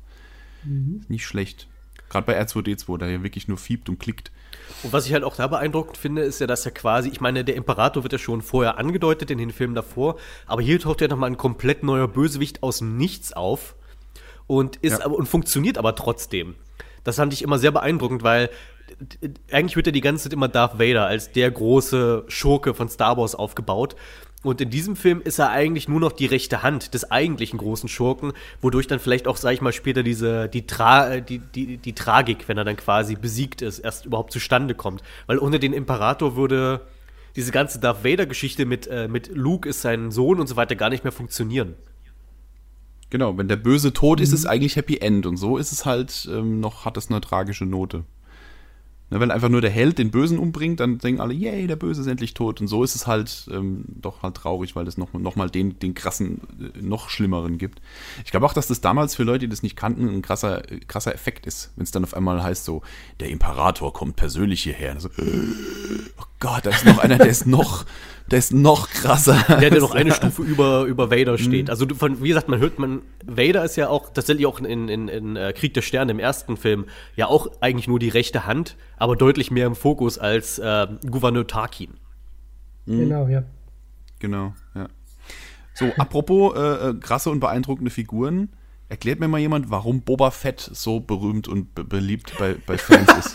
Ich denke, ich habe noch mal drauf geachtet, das ist, das ist der absolute letzte Lappen. Der hat nix, nix auf der Pfanne. das, das hat, ich denke, damit zu tun, dass er eben, bevor Imperium schlägt zurück rauskommen ist, eben so stark gepusht worden ist von der Werbetrommel. Der Boba Fett hat seinen ersten Auftritt gehabt ein Jahr vor Imperium schlägt zurück. Zuerst in so einer Parade und dann später in diesem Star Wars Holiday Special, in dieser Zeichentrick, äh, in diesem Zeichentrick-Segment. Und da kam er eben jedes Mal so richtig cool vor und dann hat man ihn auch noch so als schweigenden Krieger in Imperium schlägt zurück, der eben unseren Helden folgt. Mhm. Und ich denke eher, dass das Problem dann war, ja, scheiße, wir haben da jetzt die Figur, mit der wir aber nichts mehr anfangen können. Ja, kill mal ihn. Der ja, blinde Mann wie? wird die besiegen. Und ja. wie? Also Boba Fett macht ja wirklich in den Filmen gar nichts. Äh, am Anfang verpfeift er ähm, Han und Leia und äh, liefert die bei Jabba ab und danach darf er halt einmal kurz mitkämpfen und, und, und stirbt total lächerlich. Er hat nicht mal einen coolen Tod. Er stirbt halt total albern. ja, ein blinder Mann haut ihm auf den Rücken und er fällt in ein Loch. Und das ist ja, und machen wir so, hui, hui, hui, hui. Stimmt, da brauchen wir so, wir so einen Soundeffekt, so, so Tom und Jerry, wenn, wenn äh, Tom auf einer Bananenschale ausrutscht oder sowas, das wäre da ideal. Genau, der hat so ein Cartoon-Ende. Das ist, ähm, also dafür, dass der immer so als der, als der coole, krasse Badass-Kopfgeldjäger dargestellt wird, ich denke, sorry, in dem Film sehe ich das nicht. Ja, das ist, ich, ich glaube, es ist, da hat viel mit dem Design zu tun, finde ich. Also er sticht schon mal, er hat, er hat ja so, so, so ein bisschen auch so selbst so ein Darth Vader-Ding laufen, weil du siehst nie sein Gesicht. Ähm, mhm. Er redet nur, wenn es nötig ist. Er hat eine gewisse Präsenz. Und ähm, er ist halt kein Machtanwender, aber einfach so halt so ein, so ein bisschen, er hat auch, die, diese Rüstung ist auch so ein bisschen so abgeranzt, die ist ja nicht hochglänzend oder sowas, sondern die, ist, die hat ja schon viel mitgemacht. Und ich glaube, so rein vom Design her nimmst du dem ab, dass das halt ein, ein fieser Gesell ist. Ähm, ja, klar. Und dann kann man. diese krassen Gimmicks immer hier mit dem Seilwerfer und das Jetpack und den Raketenwerfer und was der alles am, am Körper trägt und so. Und ich glaube, viel das kam noch später dazu. Ich weiß nicht, ob das, also ob Boba Fett schon damals, als die Filme rauskamen, schon so mega populär war. Aber ich glaube, es hat auch noch viel damit zu tun, dass der auch später in den Videospielen immer sehr gerne ausgeschlachtet wurde als Bossgegner. Und vor allem als ein sehr lästiger Bossgegner, der mit seinem Jetpack immer rumfliegt und äh, die, die, die auf den Keks geht. Also ich, ich weiß nicht, wie oft ich schon, also ich glaube, ich habe mit in den Spielen wesentlich mehr mit Boba Fett zu tun gehabt als jemals in den Filmen. Und äh, der, und genau, der hat ja auch sein eigenes PlayStation 2 Spiel gehabt, ähm, wo Bounty Hunters, genau, ich glaub, genau. oder? Ich war, ich habe ich nie gespielt, aber ich fand die Idee eigentlich immer ziemlich cool davon. Und ich, ich, für mich ist eher, ja, wir kommen gleich auf Episode einzusprechen. Für mich fällt er eine ähnliche Kategorie wie Darth Maul. Eigentlich reißt er überhaupt nichts, aber es ist halt 100% Design, was ihn so anziehend Ja. macht. Ja, Es wäre viel drin gewesen. Sie haben ja danach, es gibt ja auch hier äh, alle möglichen Ro- Romane noch über ihn und so. Ja, stimmt, der ist Da ja haben sie eigentlich aus viel- dem Loch wieder rausgekrabbelt. Da haben sie im Nachhinein viel rausgeholt, aber im Film selber sieht man wirklich, finde ich, überhaupt nicht, dass das irgendwie eine coole Figur ist. Das, wie gesagt, nach, im Nachhinein haben sie ihm viel angedichtet noch, ähm, aber rein jetzt im Kanon der Filme, Ja, ähm, ja. ja, nicht so meins. Aber gut. In, in drei, vier Jahren haben wir dann eh fette Star Wars Story, also Ja, stimmt. Ja, aber ganz, alles ganz ehrlich, ich weiß, ich weiß, die wollen jetzt da alle möglichen Star Wars Stories machen, ist auch okay. Ähm, auf den, auf den äh, Obi-Wan-Film freue ich mich zum Beispiel, da, das wird bestimmt ganz cool. Aber einen Boba Fett-Film brauche ich jetzt tatsächlich nicht wirklich. Boba Fett jagt Darth Maul. Das ist einfach ein, das ist ein Film ohne Dialog. Finde ich eigentlich auch schön.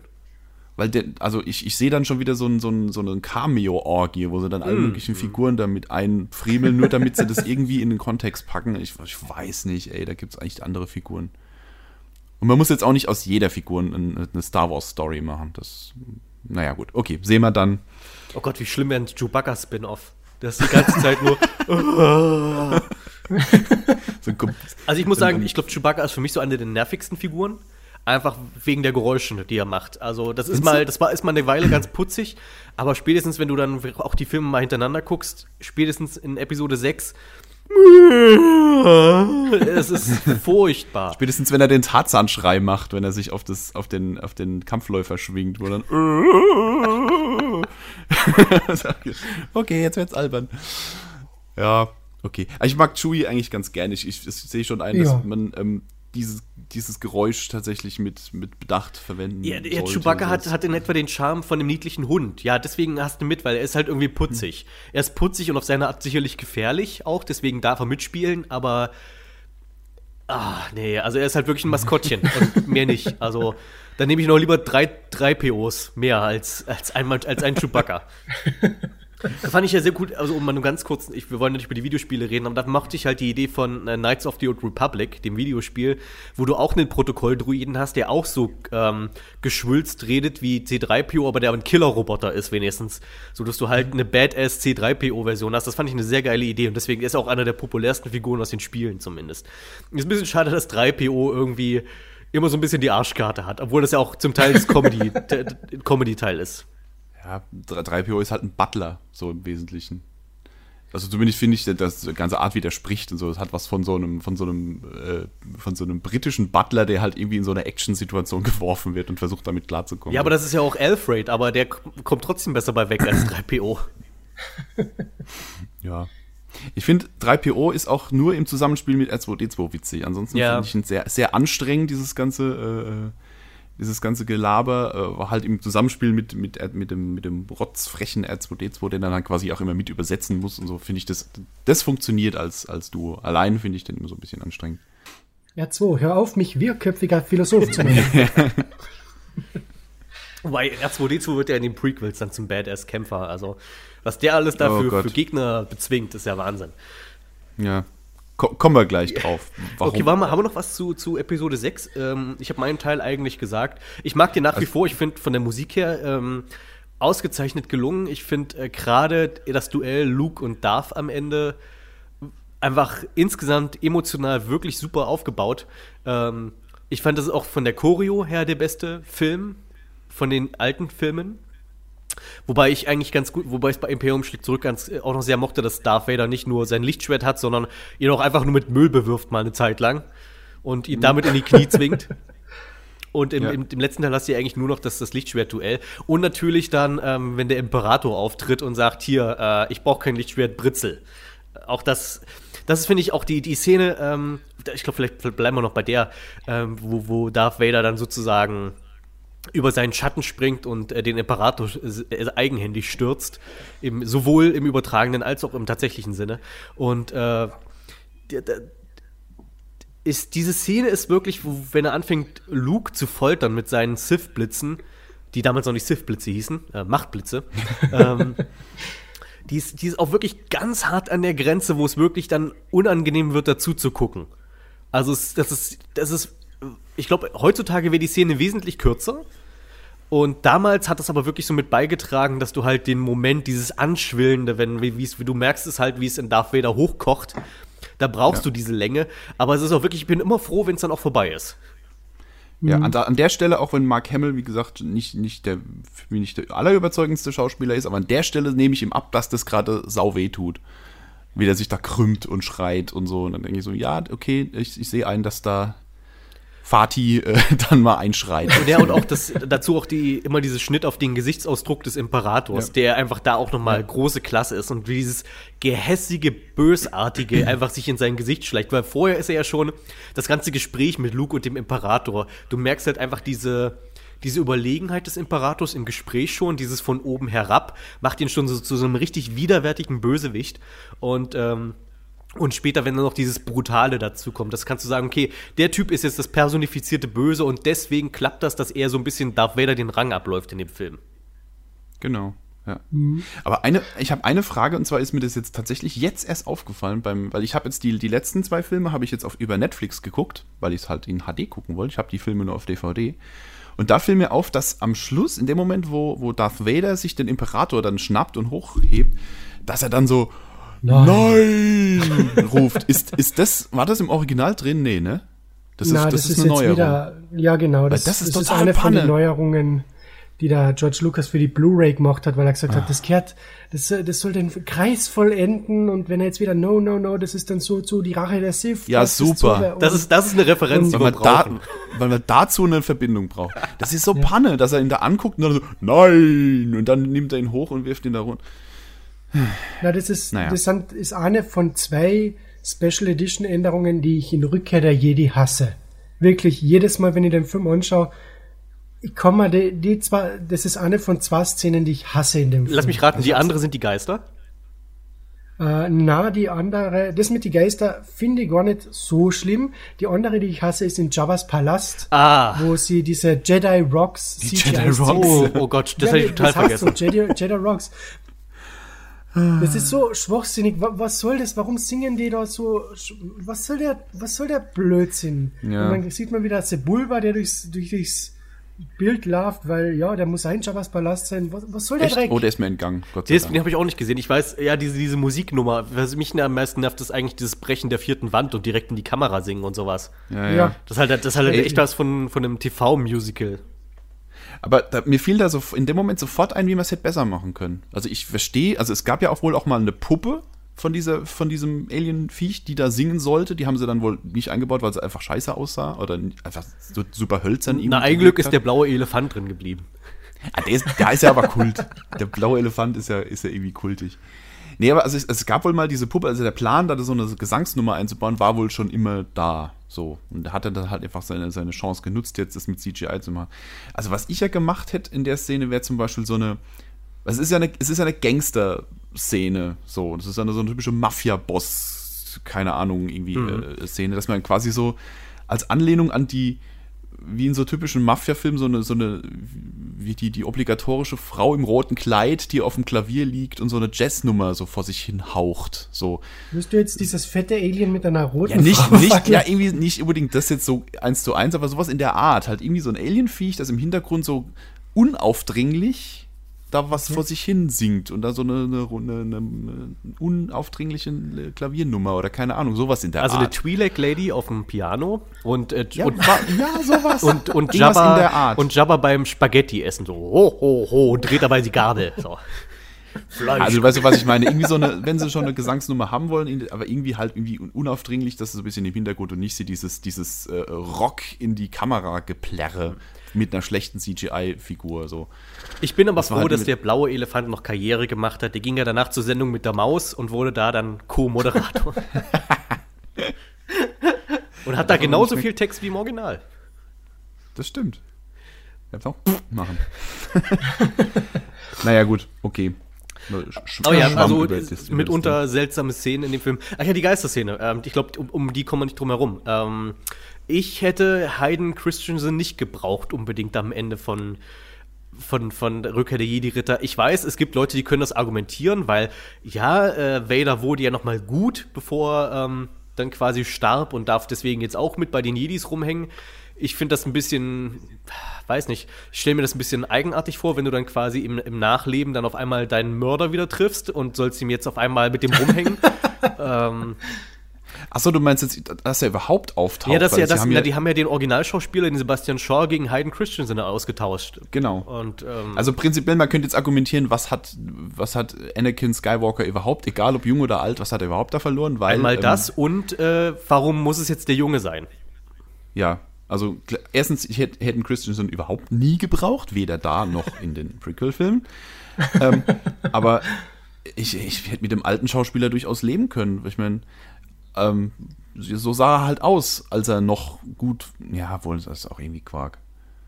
Wahrscheinlich hatten sie Angst, dass man nicht weiß, wer das ist. Hm. Weil man sieht den alten Vader ja nur mit seiner, mit, dem, mit der Glatze und wie er halt so entstellt ist und so. Wahrscheinlich hatten sie Angst, wer, wer ist denn der alte Mann jetzt? Auf der anderen Seite frage ich mich halt, warum ist der überhaupt da? Ich meine, nur weil der am Schluss äh, nochmal sich dazu bekehrt, seinen Sohn jetzt doch nicht zu opfern, ähm, er hat trotzdem einen kompletten Planeten in die Luft gejagt und er hat zahllose Leute umgebracht. Ein, ein Massenmörder auf Millionenniveau, ja. Er ist ein, Mass, ein, ein, ein Massenmörder vor dem Herrn und jetzt, nur weil er am Schluss sagt, okay, helfe ich meinem Sohnemann noch kurz bevor ich sterbe und auf einmal ist alles wieder gut, alles verziehen, alles super. Naja. Wobei ich da muss, muss sagen, ich weiß nicht, das ist, glaube ich, so ein Ding aus dem Extended Universe. Äh, Zuhörer oder ihr dürft mich gerne korrigieren, falls ich mich da irre. Ich habe nur mal gelesen, dass halt ähm, der, der Geist von, von Vader, der, äh, der taucht dann, der erscheint dann auch mal Leia irgendwann und will dann quasi auch mit ihr Frieden schließen und sie lehnt das aber ab. Also ähm, okay. sie kann ihrem alten Herrn nicht vergeben, wenn er, weil, weil er ja auch irgendwie Dantuin gesprengt hat. Oder was? Nee, Alderan, Entschuldigung. Alderan. Alderan, ja. Und das finde ich dann wieder nur konsequent. Das finde ich dann auch okay, weil dann ist, kann man sagen, okay, ja, nicht jeder äh, sieht auf einmal, ach, den netten alten Oppi, sondern sagt, ey, du bist trotzdem Darth ja. Vader, du Arsch ja, also Luke ist nicht sehr nachtragend.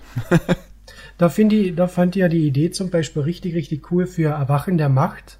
Sollte ja eigentlich der Darth Vader als Machtgeist auftauchen und das sollte äh, so eine Mischung aus Hayden Christensen mit eingebrannter Vader-Maske etc. sein, also total entstellt und sollte eben Kylo Ren erscheinen. Mhm.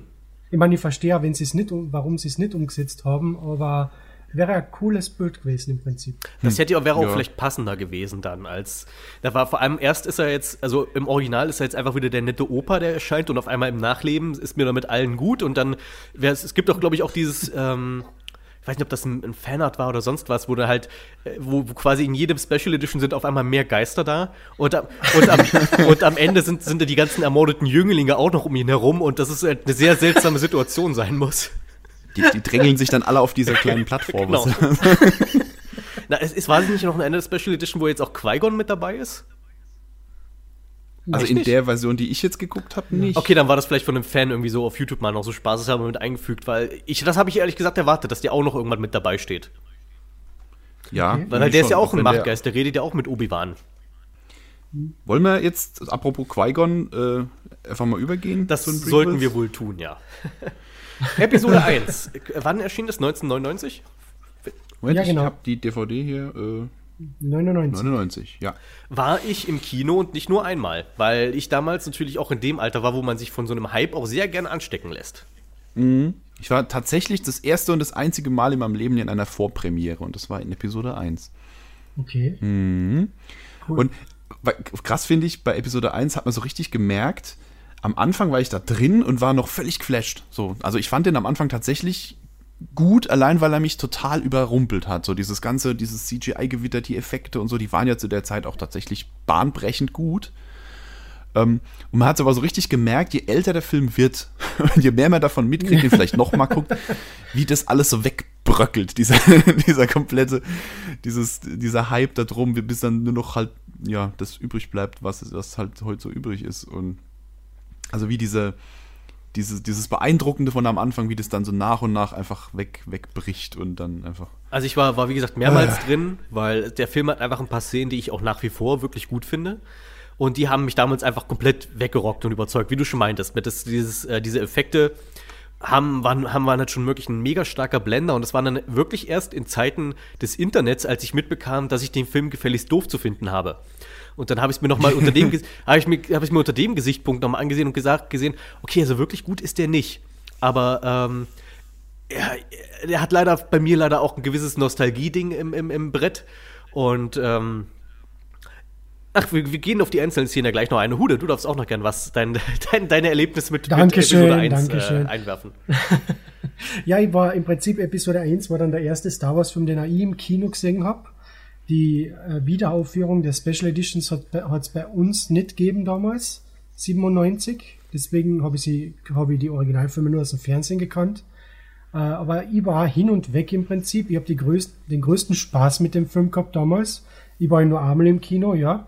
Äh, aber mit meinen Schulfreunden etc. haben wir die größten, die epischsten Jedi-Schlachten auf dem Schulhof geschlagen wie keine zweiten. Mhm. Äh, und als dann kurz bevor Rache der Sith äh, ins Kino gekommen ist, habe ich mir dann eben Episode 1 und 2 noch auf DVD gekauft. Und als ich mir dann Episode 1 angeschaut habe, habe ich mir gedacht, aha, hm, okay, ja, das schaut noch cool aus das Portrennen ist zu schnell, äh, zu lang. Äh, warum schaut der Effekt so komisch aus? War Chacha schon immer so nervig? es ist echt erstaunlich, wenn man den jetzt noch mal guckt, ähm, wie unglaublich schlecht diese CGI-Effekte altern. War ja. Das ist unglaublich. Also gerade wenn man, wenn halt, was halt die meiste Zeit der Fall ist, wenn dann da äh, echte Schauspieler durch eine gerenderte Umgebung laufen. Das sieht so schlimm aus mittlerweile. Was total ja, schade ist, weil das, die, die Effekte waren halt noch das Einzige, was den Film von was den Film halt gerettet hätte, aber das sieht halt auch nicht mehr gut aus, leider. Das Problem ist ja auch, dass schlech, schlechtes CGI oder altes CGI hat nicht diesen Charme von alten Stop-Motion-Effekten zum Beispiel. Also ja, natürlich sehe ich genau. ein, dass bei Sindbad die Viecher auch nicht echt aussehen, aber es hat trotzdem immer einen gewissen Charme und das Problem ist mit schlechte Computereffekte sind halt einfach meistens, sehen halt nur noch albern oder peinlich aus. Also ich kann, ich kann auch heute noch sehr über den Rasenmähermann lachen, aber ich könnte, würde niemals sagen, ja, der Film sieht gut aus.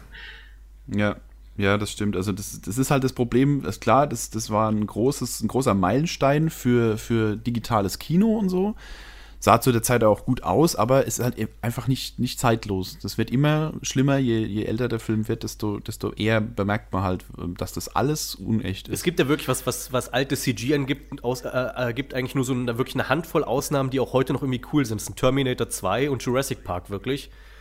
Ja, ja, und das stimmt. da hat man aber auch wirklich das sehr gezielt eingesetzt und nicht äh, so allumfassend, wir machen unseren ganzen Film irgendwie damit. Ja, Genau. Ja, George Lucas hat ja irgendwann scheinbar für sich beschlossen, ich mache jetzt alles nur noch vor Grün. Er hat ja kaum, so gut wie gar keine echten Sets mehr gemacht, sondern alles nur noch vor Grün gedreht, egal ob es notwendig war oder nicht. Ja, Episode Und, 3 war ja nur noch äh, CGI-Sets. Wird ja, ich glaube, kaum mehr was geben, was wirklich ja. da war. Und da finde ich, da finde ich sogar noch fast auffälliger als bei Episode 1, weil da hast du halt diese ja. ganzen Szenen in Episode 3, wo die auf Coruscant sind das sieht einfach immer mega künstlich aus. Das sieht wirklich aus wie, ja. äh, wie, wie Wing Commander oder sowas, wie so ein Videospiel, wo so Leute vor eine, vor eine Grünwand gesetzt haben und im Hintergrund läuft halt eine Computerspielgrafik eigentlich mehr oder minder, also irgendein Level. Ja, ja. Sie haben sich halt auch, also in der ganzen Prequel-Film nie die Mühe gemacht, ähm, so Dialogszenen irgendwie interessant zu verbauen. Also jetzt mal als Beispiel in, in, in ähm, Episode 5 ist es, glaube ich, egal. Also es ist auch ein Dialog zwischen, zwischen äh, Luke und, und Han Solo und währenddessen schraubt halt irgendwie Han Solo an seinem Millennium Falken rum und es, passi es passiert halt irgendwas, während die sich unterhalten. Und in den Prequel-Filmen gibt es ganz viele Szenen, wo die einfach nur so nebeneinander herschlendern. durch so einen durch so durch so einen schlecht gerenderten, also mittlerweile schlecht gerenderten, ziemlich einfallslosen Hintergrund, so irgendwelche großen Säulen oder sowas, irgendwas ganz langweiliges und die schlendern einfach nur so nebeneinander her und, und, und spulen da halt ihren Text ab. Also da wird nicht irgendwie sich bemüht, irgendwie noch was Interessantes passieren zu lassen, während die sich unterhalten. Und das gibt's leider ganz ja, oft. Da gibt's ja zwei Paradebeispiele, einmal die eben in Episode 2, ich glaube, die hast du angesprochen, wo eben im Jedi-Tempel wo sie mit dem Yoda den Gong runtergehen zwischen die Säulen. Der schwebende Yoda. Dann, ja, genau. Und äh, in Episode 3, wo eben Yoda, Sam Jackson und Obi-Wan ja, ja, genau. mit den Clone Troopers in diesem Flugzeug fliegen und miteinander einfach reden und du merkst, der ganze Hintergrund ist eigentlich nicht da. Und irgendwie merkst du, die, die, die sitzen nur da, die fliegen nicht, die sitzen nur da, weil sie absolut keine Bewegungsreaktion haben mhm. auf das, wie sich das Flugzeug bewegt. Ja. Ja, genau, das, das sind so, das sind so Sachen, da hat einfach, das ist einfach nicht schön vom, vom, vom, was sagt man denn, vom Compositing her. So das ganze, die ganze genau, Szene ja. ist einfach langweilig und der Text ist auch nicht großartig das, spannend. Ich meine, das war ja schon immer eine von Lukas Schwächen, der Dialog. Der war ja auch schon in den alten Filmen jetzt nicht so mega. Hat sich auch ähm, Alec Guinness ja auch immer drüber lustig gemacht. Also der war ja, der war zwar immer dankbar für die finanzielle Absicherung, die ihm Star Wars gebracht hat, aber er hat ja sich auch mal regelmäßig über Star Wars lustig gemacht und wie schlecht das eigentlich alles geschrieben ist. Also es gibt auch auf YouTube gibt's ein paar tolle Interviews von ihm aus der Zeit, als Star Wars lief. Tatsächlich so aus den 70er, 80er Jahren. Und äh, du lachst dich kaputt, wie der das alle, einfach alles gesehen hat. Für den war das einfach nur der größte Schnulli. Und ähm, er hat auch sicher, glaube ich, immer geweigert, ähm, irgendwie Autogrammkarten von Obi-Wan zu unterschreiben oder sowas. Und ähm, aber das, man kann auch nachvollziehen, warum. Also ich, auch Carrie Fisher hat sich regelmäßig über die, vor allem in Episode 4, über die Dialoge kaputt gelacht, weil das halt alles so Kram ist. Das war auch alles so mega schriftsprachlich. Niemand würde jemals so reden. Und es ist halt wirklich, ich meine, es ist eine harte Gratwanderung, wenn du wirklich alle Figuren nur Hochsprache reden lässt. Ähm, das, das, hat man auch, ist ja auch so ein Herr der Ringe-Ding, wo quasi niemand irgendwie Slang hat oder sowas, sondern alle reden wirklich wie, als wären, würden sie ein, ein Buch vorlesen. Und bei Star Wars merkst du das aber einfach dadurch, dass das Buch halt nicht gut geschrieben war. Und ähm, das ist halt alles sehr, sehr hölzern mitunter und niemand verwendet wirklich so normale Wörter. Äh, und mhm. Ja, und das ist, das, das zieht sich halt wirklich mega in, in, in, diese, in diese Prequels mit rein. Und ich möchte auch, ich bin auch eigentlich keiner, der, der, der die Fort, der, der, der diese Filme basht. Ich kann die auch heute noch gucken und bin mitunter unterhalten. Mit Ausnahme von Episode 2, die ich wirklich schlimm finde, am schlimmsten eigentlich. Wobei auch der Film seine Momente hat. Ähm, aber Episode 1 und die 3 kann ich auch nach wie vor eigentlich ganz gut gucken. Ja, also die haben alle ihre Momente, klar. Es gibt immer wieder mal so kurze Highlights, aber die werden halt äh, sie sind halt hauptsächlich bei in Episode 3 bei mir. Also ich habe jetzt Episode 1, ähm, irgendwer hat mal, habe ich mal irgendwo neulich mich mit jemandem unterhalten, der hat gemeint, eigentlich hätte man die komplette Handlung von, von Episode 1 als Rückblende in Episode 2 zeigen können. Und ja. unter dem Gesichtspunkt habe ich den mal geguckt jetzt und habe geguckt, was ist denn wichtig in Episode 1, was man zum Beispiel in Episode 2 einfach reinschneiden könnte. Ähm, und die Antwort ist nichts. ich habe, ohne Witz, es passiert in Episode 1 nichts, was irgendwie essentiell wichtig wäre für die Handlung, außer dass ähm, ähm, Palpatine zum, zum Kanzler ernannt wird. Und das hätte man auch im, im, im, im Credit Roll oder wie das im, im, im Vorspann ähm, einfach unterbringen könnten. So bla bla bla, mhm. der, der neue Kanzler Palpatine übernimmt jetzt hier die Republik. Alles andere, was in Episode 1 passiert, ist komplett für die Katz der junge Anakin als Kind ist so uninteressant, wie es nur irgendwie geht. Ne, der, der, wird ja erst dann, der wird ja erst als Teenager interessant, wenn er so, so anfängt, so äh, grummelig zu werden und, und unzufrieden und so. Aber dieser, dieser kleine, blonde und wie ich finde, furchtbar nervige Junge, ich finde den so ätzend. Also es ist so das, das Vorzeige schlimme Filmkind. Der, der schlimme Sätze sagt, die man ihm ins Drehbuch geschrieben hat und so. Und Maja. Ja, vor allem, weil du sagst, dieses junge Kind, was man irgendwelche Sätze im Mund gelegt hat, vor allem dann in der Raumschlacht im Finale vom Film, wo er einfach im Cockpit ist und so, wow! Da denkst du halt, oh Gott. Ich werde versuchen zu rollen, das ist ein guter Trick.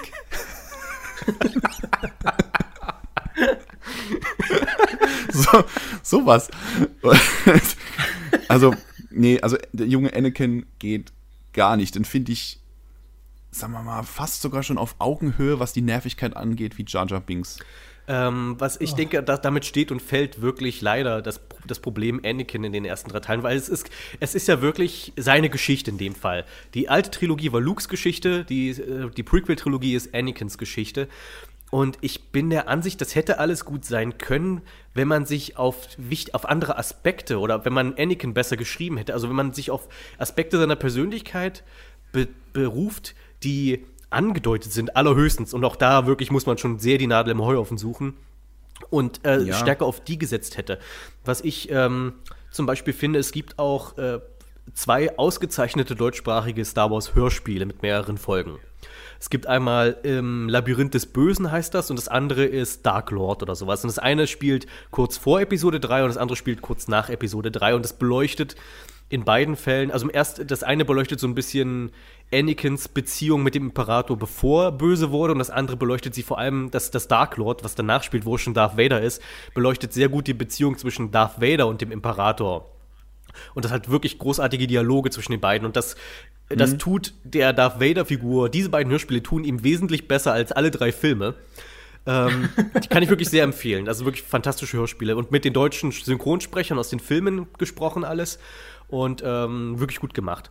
Und was da mhm. wirklich viel deutlicher rauskommt, ist ähm, einerseits, äh, woher eigentlich äh, diese, diese ganzen die ganzen Persönlichkeitsprobleme, die Anakin hat, eigentlich herstammen. Und das ist halt diese, ähm, die Erniedrigung als, aus seiner Zeit als Sklave, dass ihm das zum Beispiel nie ganz verlassen hat, dass er halt deswegen Probleme damit hat, wenn ihm jemanden Anweisungen gibt, weil er als Sklave aufgewachsen ist und er davon einfach noch mega Komplexe hat, die nie richtig aufgearbeitet sind. Und mhm. ähm, das Aber ist zum Beispiel ganz kurz, das, ist zum Beispiel in dem Hörspiel wird zum ja. Beispiel einmal thematisiert, äh, der geht der verfolgt irgendwelche Jedi, die er abschlachten soll als Vader. Und die fliehen einmal nach Tatooine und ähm, da wird halt wirklich darauf hingewiesen, dass er in dem Fall nicht selbst auf Tatooine geht, sondern nur äh, Klontruppen hinschickt. Weil da wird gesagt, Anakin wird Tatooine nie wieder betreten, weil ihn das zu sehr an einen kleinen Junge erinnert, der nicht, der machtlos war, so nach dem Motto.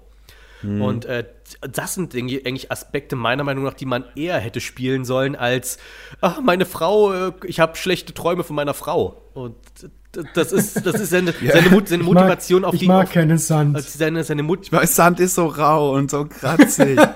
und, nee, aber das, das, klingt alles total gut. Also, das sind so Aspekte, wo ich denke, ja, hätte man beleuchten können, nur der Film zeigt uns nichts das davon. Das meine ich ja. Das sind die Dinge, wenn man eher sich darauf konzentriert hätte, wäre es wesentlich besser gewesen. Ich habe zum Beispiel die Romanfassung von, äh, von, von Episode 1 gelesen. Also gibt es auch wirklich einen kompletten Roman dazu, der diese Handlung als eben als Buch aufarbeitet. Und ich habe ich mhm. hab mich vor allem für das interessiert, weil ich dachte, okay, der Film hat so seine Probleme. Wie ist es denn, wenn das ein Autor, der jetzt nicht, der ist ja nicht von George Lucas geschrieben, das Buch, sondern das ist einfach ein Autor, der aus dem Film ein Buch gemacht hat. Wie geht denn der damit um? Und da gibt es zum Beispiel in einem Buch eine Stelle, wo Anakin ähm, an seinem Podracer rumschraubt und irgendwie gibt es aber eine, ein, einen Jungen in der Stadt, der ihn immer aufzieht dafür, dass er ein Sklave ist. Und dann prügelt sich Anakin mit dem, weil er ausflippt. Ich glaube, ich habe gehört, das soll wohl auch irgendwie eine, eine, eine, eine, eine geschnittene Szene sein, die quasi bei irgendeiner DVD mit dabei ist, wo, wo es diese auch gibt, wo Anakin sich mit einem anderen Kind prügelt. Sowas hätte ich eher gebraucht. Weil da kommt dann Qui-Gon dazu und sagt und spricht dann halt das, das, äh, das Kind mit dem Nasenbluten dann an. So, hast du jetzt eine bessere Meinung von Anakin, wo er dich verprügelt hat und das Nein! Und dann sagt er zu Qui-Gon zu Anakin, siehst du, was hat jetzt deine Prügelei eigentlich gebracht? So diese, solche mhm. Sachen, das hätte es eher gebraucht, dass man sieht, okay, Anakin ist, ist, kein böser Junge, aber er hat halt eine wirklich schwere Kindheit. Und das ist auch eine Sache, die man im Film nie sieht. Also wir hören, er ist ein Sklavenjunge, aber so ein richtig, ja. so ein richtig schlechtes Leben scheint er nicht zu führen. Nö, ihm, ihm, ihm geht's ja ganz gut.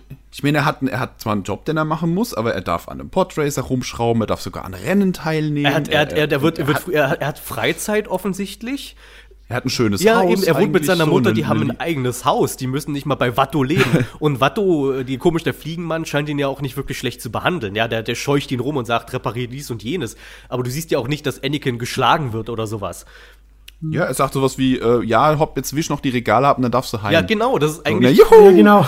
also, ihm geht's doch gut. Hat, ja, also also außer, so außer dass er quasi technisch gesehen ein Sklave ist und unfrei, also ich sag mal so, da habe ich von Sklaverei anderes gehört, sag ich mal. Und, äh, das, ähm, und da muss ja. ich sagen, also das Problem ist halt wirklich, du, du siehst nicht äh, diesen, diesen äh, Konflikt bei ihm und du siehst nicht, dass, die, dass diese Erniedrigung als Sklave ihn irgendwie zusetzt.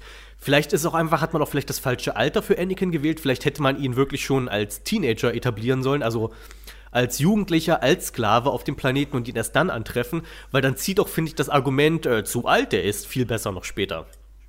Ja, genau. Ja, genau. Ja, ja also ich finde, die Figur wird auch erst in dem Alter halt interessant, wo er halt so ein bisschen mit sich selber hadert und, und so und halt diese Teenager-Allüren da entwickelt, von wegen irgendwie unzufrieden und ist alles doof hier und so.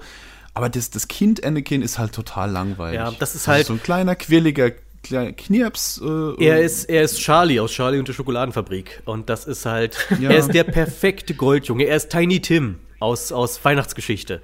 Ähm, es ist halt wirklich, er hat wirklich überhaupt keine Ecken und Kanten und die hätte es einfach gebraucht, um, um zu zeigen, okay, er ist eigentlich ein guter Junge mit vielen Problemen und weil die Jedi ihm nicht wirklich helfen konnten, ist er halt sozusagen dem Rattenfänger auf den Leim gegangen. Und das ist ja die eigentliche Tragik, die man da hätte erzählen sollen. Mhm. Die Charakterisierung vom kleinen Anakin aus Episode 1 war am besten auf dem Teaser-Poster zu Episode 1. Oh ja, 1, oh, das fand ich großartig. Wo man den kleinen Jungen einfach in der Wüste sieht und im Hintergrund der Schatten von Darth Genau, er wirft einen Schatten ja. und das hat die Form von Vader. Das war ja. super. Ja, verschenkt. Und Alles natürlich, verschenkt. Der, dieses andere ja. verschenkte Potenzial ist natürlich auch äh, Darth Maul.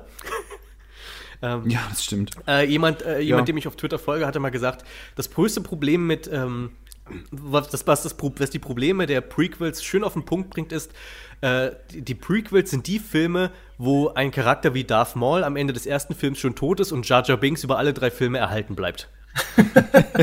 Wobei Jar Jar Binks ja mit jedem Film weniger zu tun hat. Gott sicher, sicher. Da haben sie, da haben sie, also da war ja der Fanaufschrei, hat er anscheinend was bewirkt. Aber ich meine ja. nur dieses Gleichnis, sage ich mal, weil Natürlich ja. hat Darth Maul keine Persönlichkeit, überhaupt nicht. Er ist einfach nur ein Typ mit dem Schwert. Aber er ist ein ziemlich cooler Typ mit dem Schwert. Das ist halt, was ich vorhin meinte, er ist 100% Design, 0% Charakter, aber manchmal kann man damit ja auch arbeiten.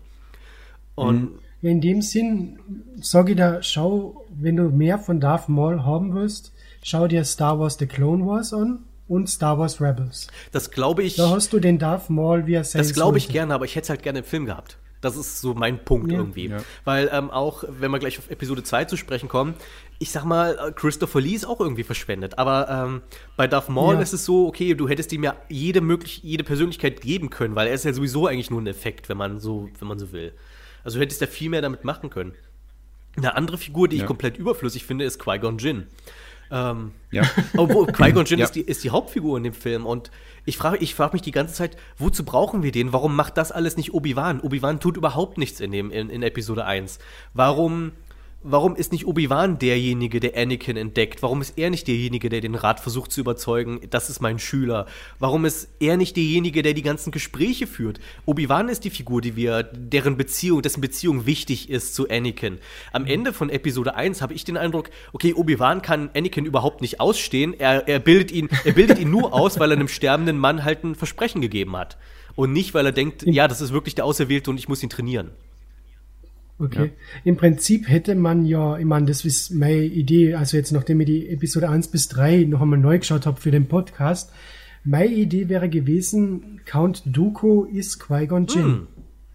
Also wenn man das so umgeschrieben hätte, Qui-Gon überlebt den Kampf gegen Darth Maul, ja. verschwindet aber dann komischerweise, er ist verschollen und am Ende äh, und während Angriff der Klonkrieger findet man raus, dass der ominöse Count Dooku in Wirklichkeit Jedi-Meister Qui-Gon Jinn ist, der sich eben den Separatisten angeschlossen hat. Das ist ja, auch eine wird ja sogar als Ex-Jedi ähm, vorgestellt. Ja. Das ja. wird ja auch gesagt in dem ja. Dialog mit, äh, wo er sagt, ja, Qui-Gon Jinn hätte sich mir angeschlossen und so weiter. Ja, genau. Deswegen, das würde ja dann auch viel mehr Sinn geben. Mhm. Das deswegen, also ich finde, also entweder, entweder, macht man das oder man lässt Qui-Gon Jinn einfach weg, weil es ist ja auch etabliert, Obi-Wan ist Yodas Schüler gewesen. Genau, ja. ja.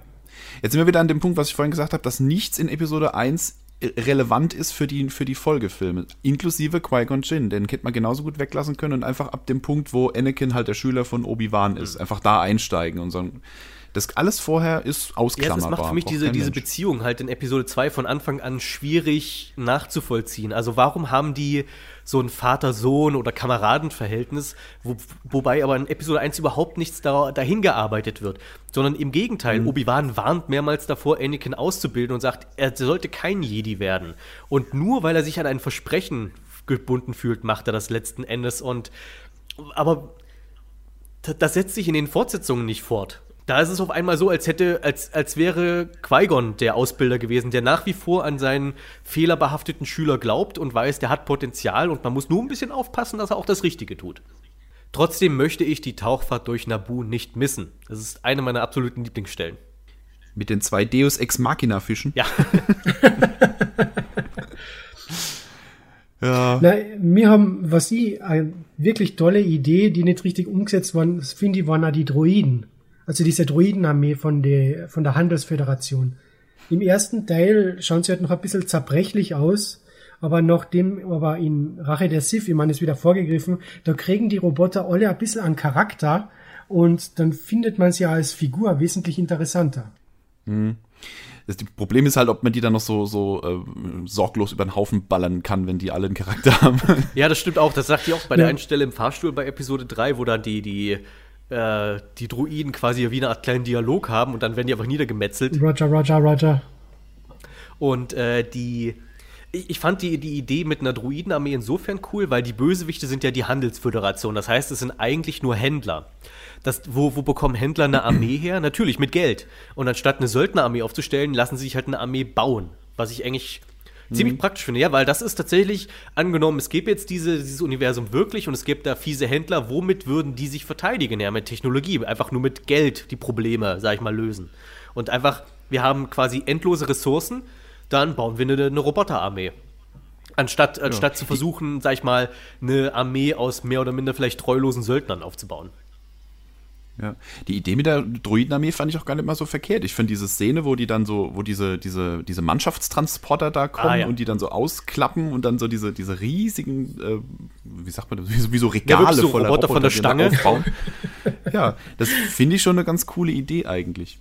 Was ich eigentlich auch einen ganz coolen Gedanken finde, was in den, in den Prequel-Filmen äh, aufgegriffen wird, aber nie, nie halt so richtig der Fokus ist, wie sich die, die eigentlich ähm, demokratische Republik zum Imperium wandelt.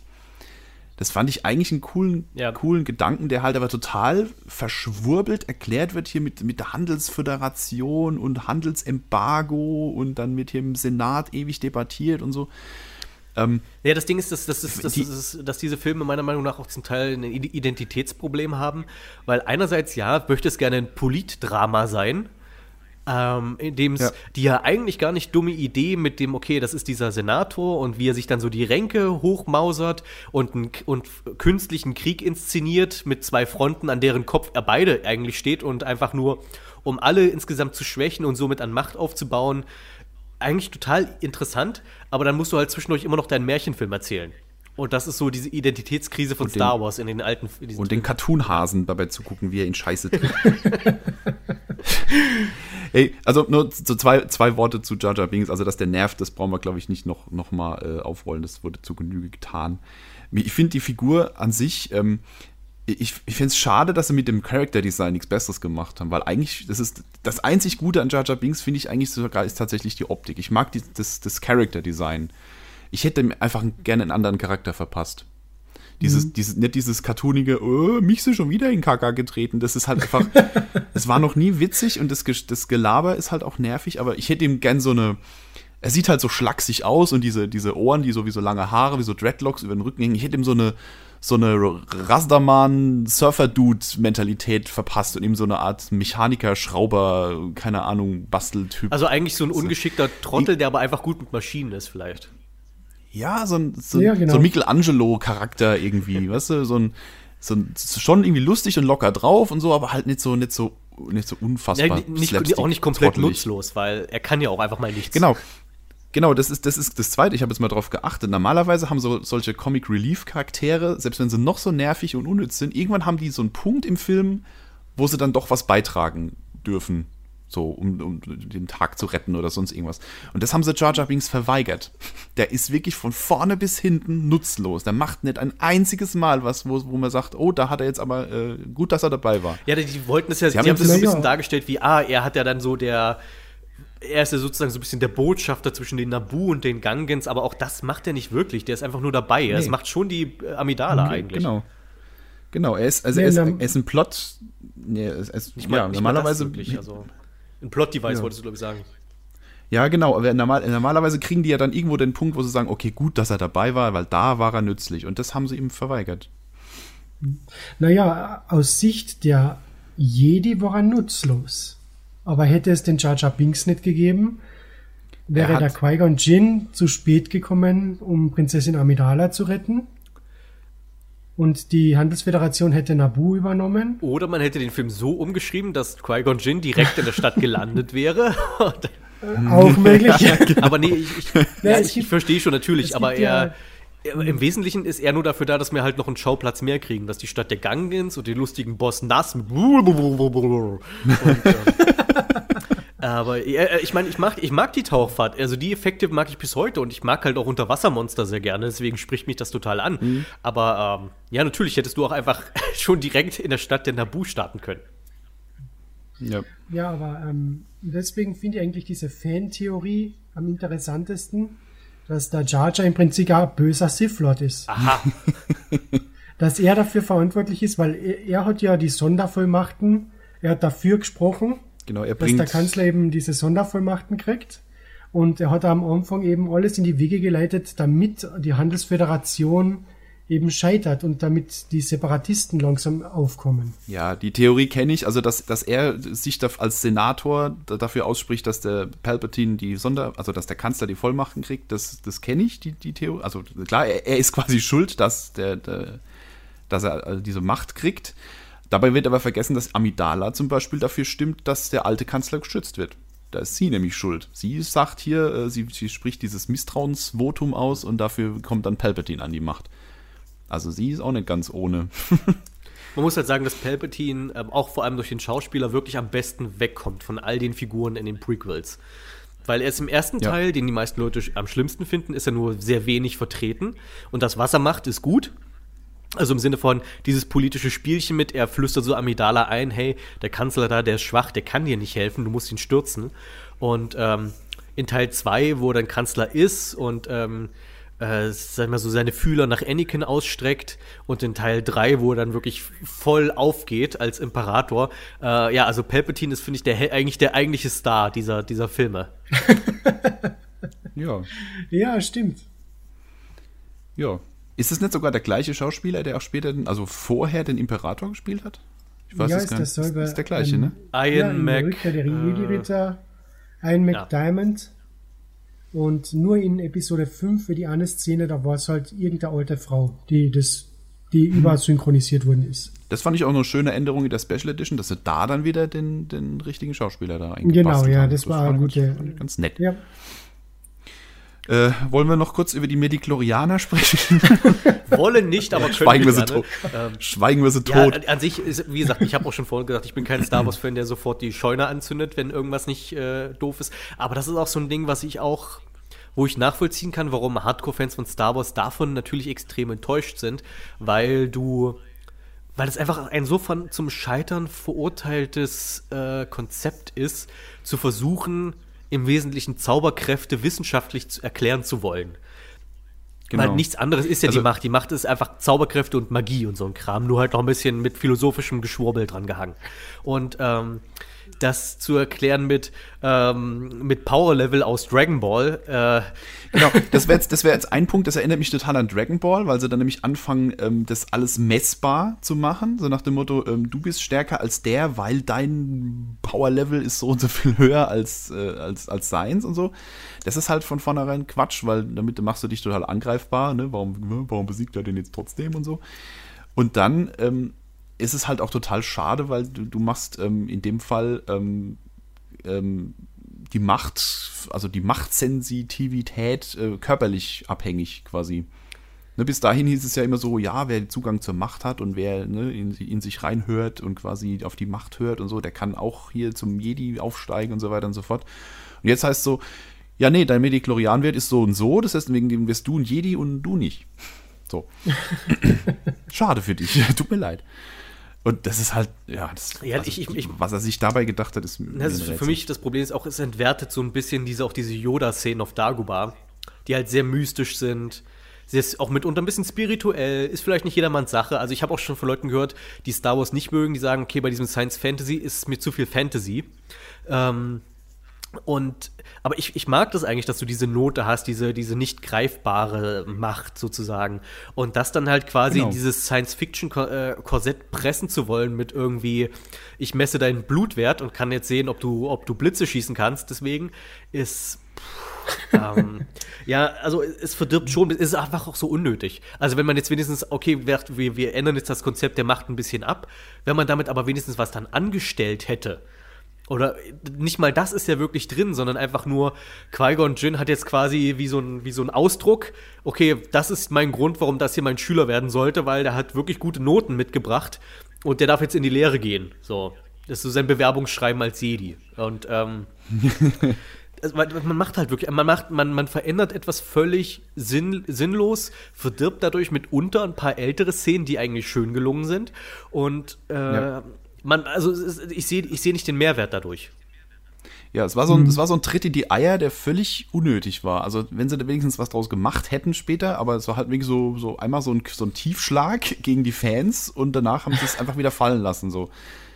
Total, total. Weil wir hören ja auch später nichts davon. Äh, also ist ja nicht so, als ob man irgendwie gesagt hätte, ähm, keine Ahnung, Obi-Wan geht irgendwie zum, zum, zum Arzt im Regierungsviertel und sagt, ah, hier ist irgendwie, ah, übrigens war noch neulich hier der Impar äh, nicht hier, der äh, Senator Palpatine zur Blutprobe. Wir haben auch seltsame Werte bei dem gemessen oder sowas. Das, nee, das halt irgendwie zumindest so angedeutet wird, okay, also dass da vielleicht die Mediklorianer ins Spiel kommen, dass es halt so, ähm, äh, dass man das vielleicht so vielleicht für Foreshadowing oder irgendwie sowas vielleicht dann noch verwendet oder sowas. Aber man macht ja wirklich mhm. gar nichts damit.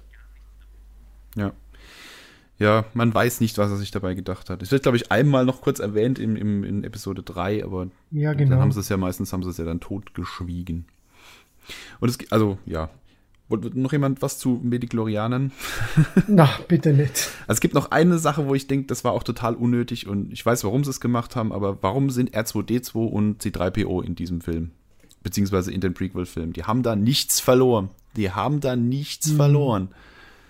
Der, der, der R2D2 ist einfach nur ein, ein, ein, ein Astro-Mech, der hat, macht da seinen Job, wie alle anderen Druiden auch. Ähm, und wird dann aber groß gelobt und kriegt sogar noch mit, eine Medaille, weil er seinen Job gemacht hat. also, so, so, ein Quark. Und, und das, der, der kleine neunjährige Anakin auf seinem Wüstenplaneten, in seinem Zimmer, auf dem Bett, ein Protokolldroiden konstruiert, der 6000, 6 Millionen Sprachen sprechen kann. Das ist der größte Schwachsinn aller Zeiten. Ja, vor allem er konstruiert einen äh, Protokolldroiden, der genauso ausschaut wie alle anderen Protokolldroiden. Ja. Und äh, er programmiert ihm auch vielleicht noch eine Persönlichkeit mit ein. Also auch im, im Punkto künstliche Intelligenz ist Anakin ziemlich weit vorne. Genau, er sagt, ich habe einen Protokolldruiden gebaut, der soll Mom helfen. Wobei. Seiner Mutter beim Rübenernten oder was macht die? also, ja, also ich weiß, sie haben sie eingebaut, weil zu Star Wars gehört halt. Ja, es ist, es ist halt Fanservice, aber man hatte keine richtige Idee für die beiden. Genau. Ja, genau. Und sie nerven. In dem Fall, also, ah, in den alten Filmen mag ich die ganz gern, aber da, C3PO ist echt ein Nervsack. Aber er trägt Anakins Fahne. Er trägt Anakins Fahne und er hat die ja, deutsche Synchronstimme von Nummer 5. Genau. Und die Fahnenschwenkszene ist insofern lustig, weil wenn du die, die Aufnahmen von weit weg siehst, siehst, es ist die Puppe und die Puppe kann irgendwie nicht mit dem Tempo von den anderen Fahnenschwinger mithalten. Und in der nächsten Szene ist aber trotzdem auf einmal wieder in richtiger Geschwindigkeit mit dem selben Abstand.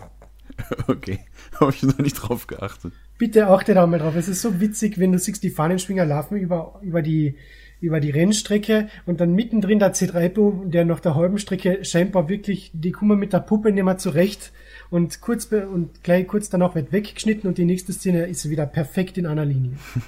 Okay. Ja, also insgesamt, also als Fazit für so. Episode 1, ich finde ihn auch nach wie vor sehr unterhaltsam. Ich habe ein gewisses Level an Nostalgie dafür, sehe aber auch die Probleme und ich denke, man hätte, mit, wenn man ein bisschen mehr drüber nachgedacht hätte, wo man eigentlich mit der Figur Anakin hin will und was eigentlich seine Motivation sein sollte, hätte man vieles noch besser machen können oder überhaupt einen Film machen können, den die Fans nicht so verrissen hätten. Weil inzwischen ist es ja für viele Leute einfach ein Guilty Pleasure und mehr auch nicht. Ähm, mhm. Und ja, also wie gesagt, mit, mit Episode 1 komme ich eigentlich persönlich ganz gut klar.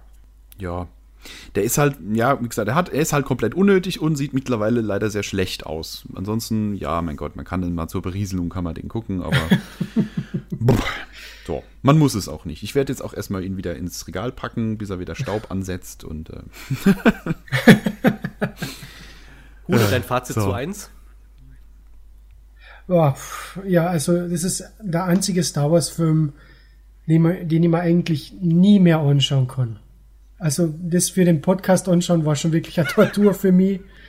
äh, Da schaue ich mal lieber Angriff der Klonkrieger noch fünfmal hintereinander. Wow, okay, das ist gleich ein Punkt, darüber müssen wir reden.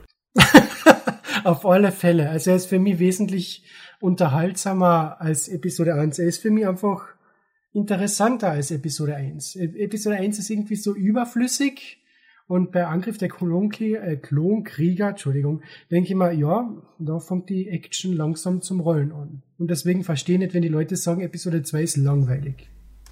Ich finde den, also ich finde ihn wie Kaugummi, den Film. Okay. Ähm, die, der, der Film hat, hat immer dann seine guten Momente, wenn du Obi-Wan solo hast. Also wenn er quasi, äh, also nicht Han Solo, sondern wenn er einfach mal allein unterwegs ist.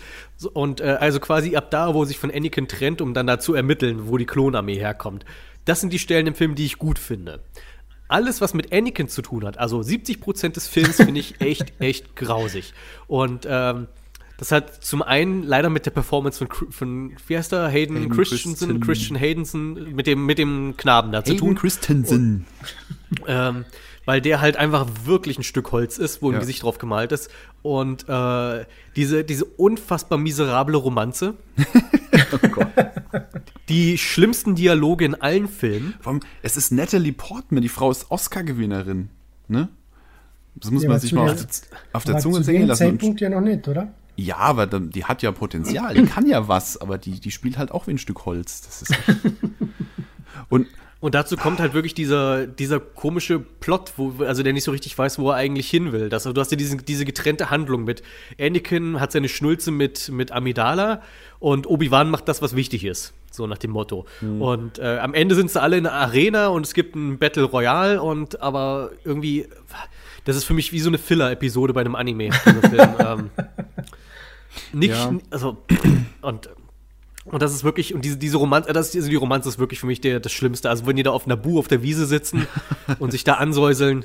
Ich habe ich hab nichts gegen eine gute Romanze in einem Film, aber das ist halt der Knackpunkt. Das muss halt schon irgendwie, wenn, dann muss es mich emotional auch irgendwie ansprechen. Und jeder, der schon mal verliebt war, weiß, dass sich Verliebte so nicht verhalten und auch so nicht miteinander reden. Äh, besonders in, auch in, leider auch, das zieht sich ja bis Episode 3 dann noch später, wo dann die, diese eine Szene, wo die auf dem Balkon stehen, zwei Ja. Meter auseinander und sich dann ansäuseln. Oh ja, ich spüre die Liebe. Also das ist so leidenschaftlich. Total. Ja, vor allem, man, man, man glaubt äh, der, der Amidala keinen Moment, dass sie sich in den verliebt.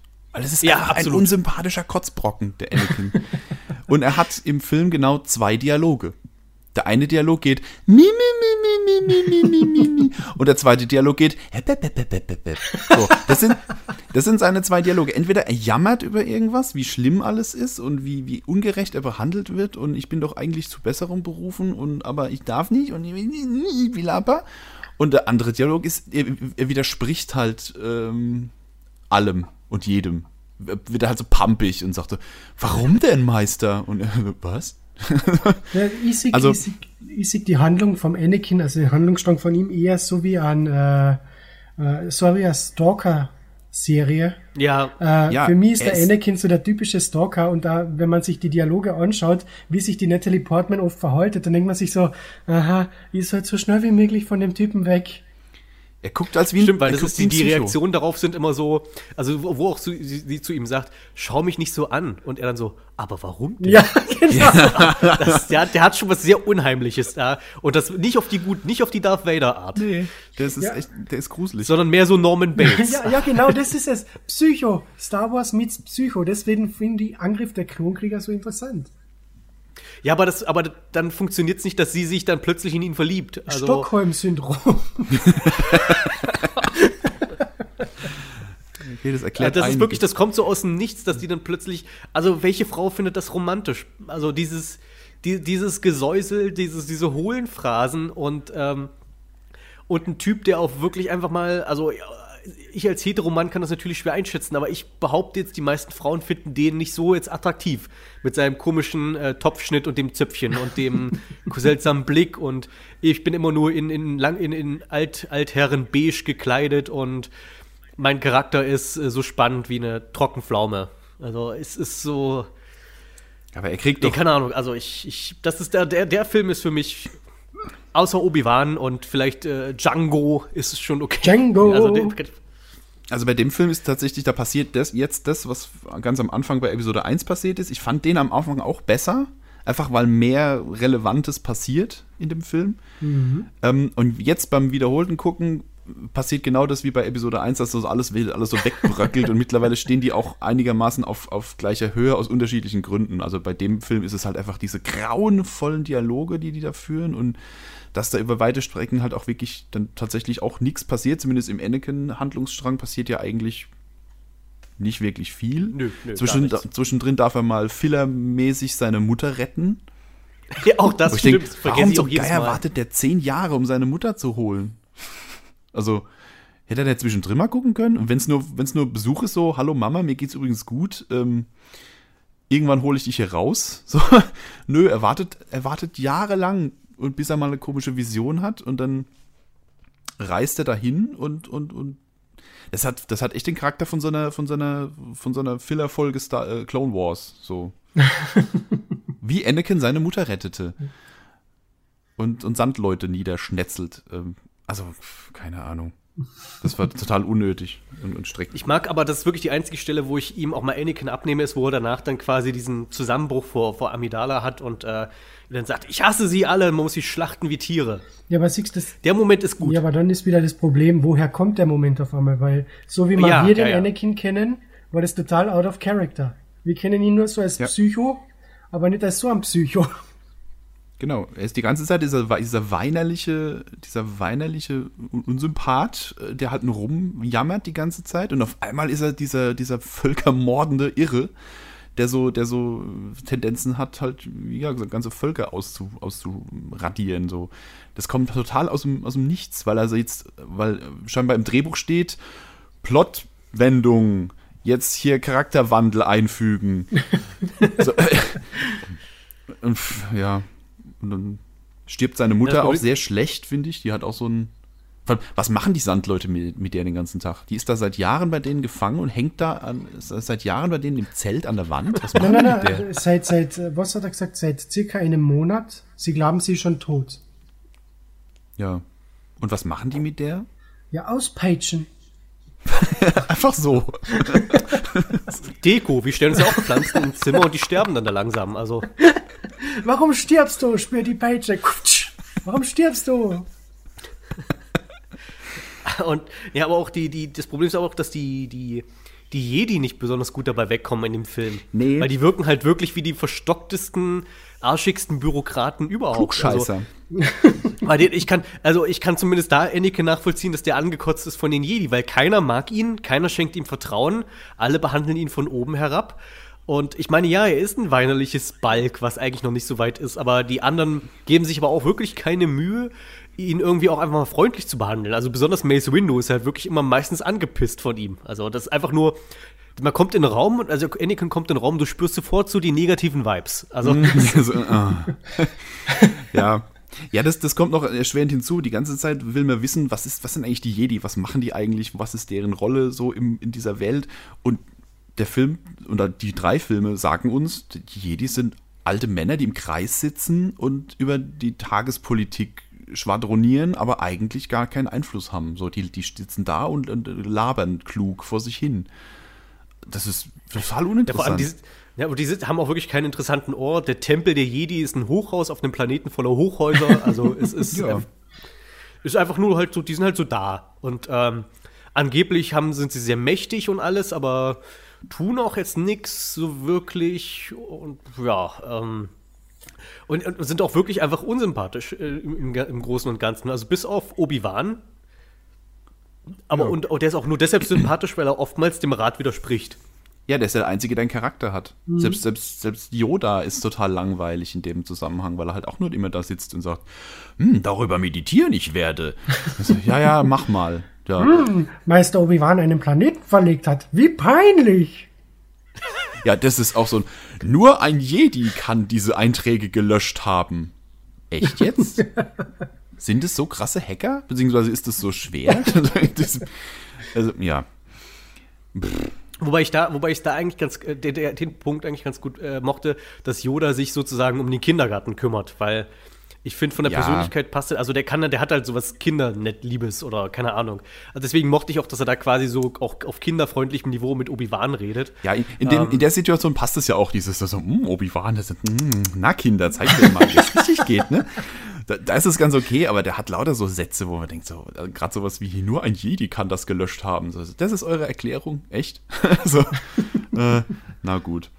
Äh, ja, also die Jedis sind leider in dem, in dem Zusammenhang echt ein unsym also unsympathisch und auch irgendwie unnötiger Haufen. Die, und selbst wenn sie dann mal was machen dürfen so äh, und kämpfen dürfen, dann werden sie auch re- relativ schnell weggemessert immer oder weggelasert von.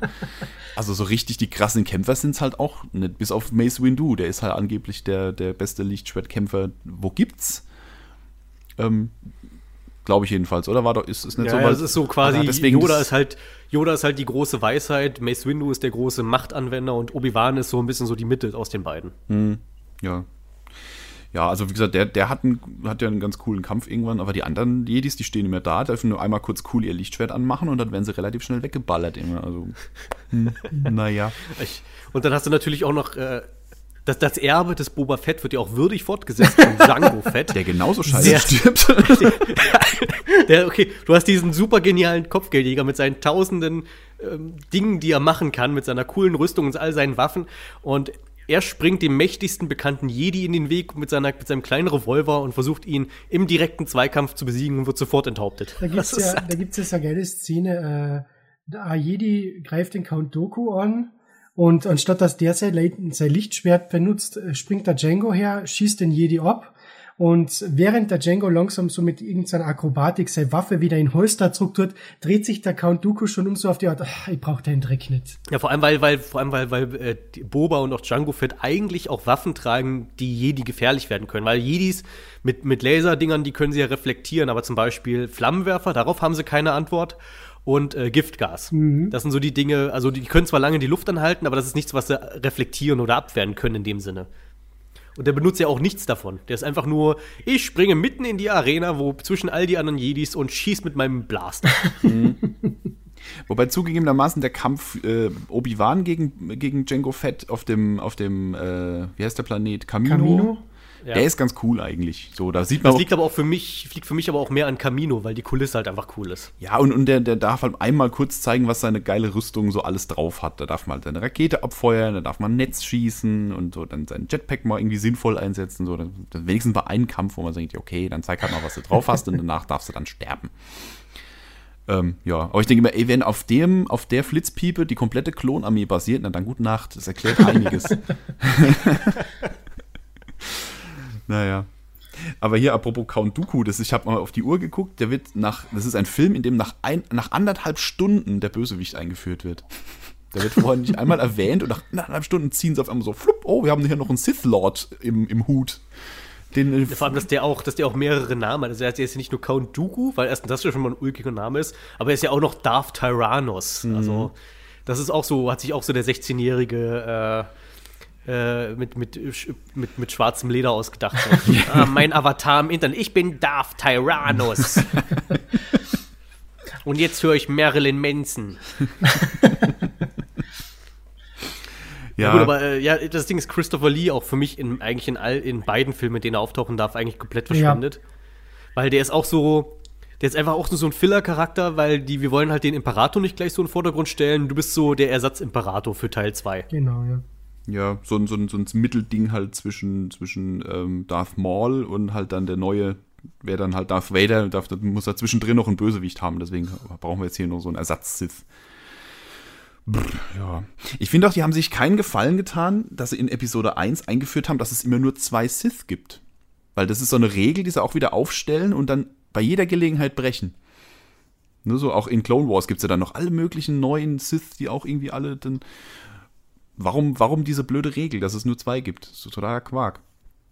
Beschneiden sie Ja, sich die, nur es, wird, es, es wird ja dann immer quasi so damit argumentiert, ja, damit, das ist ja so gemeint, dass es immer nur halt, dass die halt immer als Duo auftreten, aber es gibt natürlich mehr als zwei, es gibt viele Duos. Ja, aber ja, ja. ähm, das ist, es wird nicht so ganz, ganz klar. Also das Problem ist, was da eben dagegen spricht, ist, dass die diesen Dialog am Ende von Episode 1 haben und darauf schließen, dass es ein, dass ein Sith tot ist, dass es ja dann nur noch einen anderen geben kann, weil das Mhm. klingt halt wirklich so, wie es kann wirklich nur zwei geben. Ja. Und auch diese, diese beknackte Prophezeiung, wo es dann heißt, hier, wie, wie, der wird die Macht ins Gleichgewicht bringen. Es ist übrigens schade, dass es dein Video nicht mehr gibt dazu. Das fand ich cool damals. Hier das war wegen, zwar eine ulkige Milchmädchenrechnung, aber ja, es, ist, es hat Spaß gemacht. Ja, weil darauf läuft es ja raus tatsächlich. Von wegen, äh, wenn es halt nur noch unheimlich viele Jedi gibt und nur noch zwei böse, und wenn dann Gleichgewicht entstehen soll, dann sage ich nur die, nur die, nur die anderen dezimieren und es halt nur noch zwei von, von beiden gibt. Aber da frage ich mich auch, wer hat die Prophezeiung eigentlich gemacht? Wer prophezeit im Star Wars-Universum irgendwelche Sachen? Ja, vor allem, dass die Jedi nicht. dann auch das so auch für bare Münze nehmen. Ja, und dann auch noch falsch interpretieren. ja, egal. Na, das so, na, da wird er, naja, aber er hat ja dann am Ende den Imperator ja doch noch gestürzt und sowas. Da ist ja die Prophezeiung erfüllt, aber ja, das hat aber wenig mit der Prophezeiung zu tun, meiner Meinung nach. Ähm, also wenn, wenn bei, bei Anakin jetzt nicht die Vatergefühle hochgekommen wären, dann hätte die schöne Prophezeiung ja auch jetzt nichts gebracht. Das hat jetzt wenig mit der Macht zu tun. ja, richtig. Naja, man weiß es nicht. Das sind halt lauter so Sachen, die sie in Episode 1 eingebaut haben, wo man sich denkt, damit beschneiden sie sich A, ihre, ihre, ihre Handlung und dann brechen sie es anschließend wieder. Das ist so, warum dann nicht einfach weglassen? Das ist so ein bisschen, verstehe ich nicht ganz. Mhm. Aber naja, und wir haben den Kampf, von dem man nie so richtig weiß, wie man den finden soll. Count Dooku und Yoda. Ja. Genau. Yoda zum ersten Mal mit Lichtschwert kämpfen sehen. Ähm, also das war schon ein Erlebnis auf jeden Fall. Ich habe kurz gejubelt, so, als er es dann anmacht, so, so, yeah, jetzt sieht man endlich mal, wie der kämpft. Aber so im Nachhinein, ich finde es auch immer schlechter, je mehr ich sehe, weil es halt irgendwie dieser CGI-Flumi ist, der da rumspringt. Was ich gern gesehen hätte, wäre, also gerne Yoda mal kämpfen lassen. Hätte ich, ich äh, finde ich prinzipiell cool, weil man will ja wirklich wissen, wie ist er, wie ist er denn im Kampf so drauf. Das hat man bis dahin ja nicht erleben dürfen. Und, aber ich hätte ihm einen anderen Kampfstil verpasst. Okay. Zum Beispiel sowas wie, ähm, wie zum Beispiel äh, in der neuen Turtles-Serie, wenn Splinter kämpft. So dieses, dieses mit ganz wenig Bewegung, aber dann so, so, so, so dezidierte Stöße, irgendwie, also keine Ahnung, er bewegt sich nicht viel, aber trotzdem ist jeder, jeder Schuss ein Treffer. So. Sozusagen so eine ganz defensive Kampfweise, so ich lasse den Gegner kommen und mache dann immer nur so Antworten darauf. Genau, er macht die, die, jede Bewegung nur so weit wie nötig, aber trotzdem reicht es halt aus, um den anderen immer völlig fertig zu machen. So dieses ganz minimalistische, das hätte ich bei Yoda gern gehabt.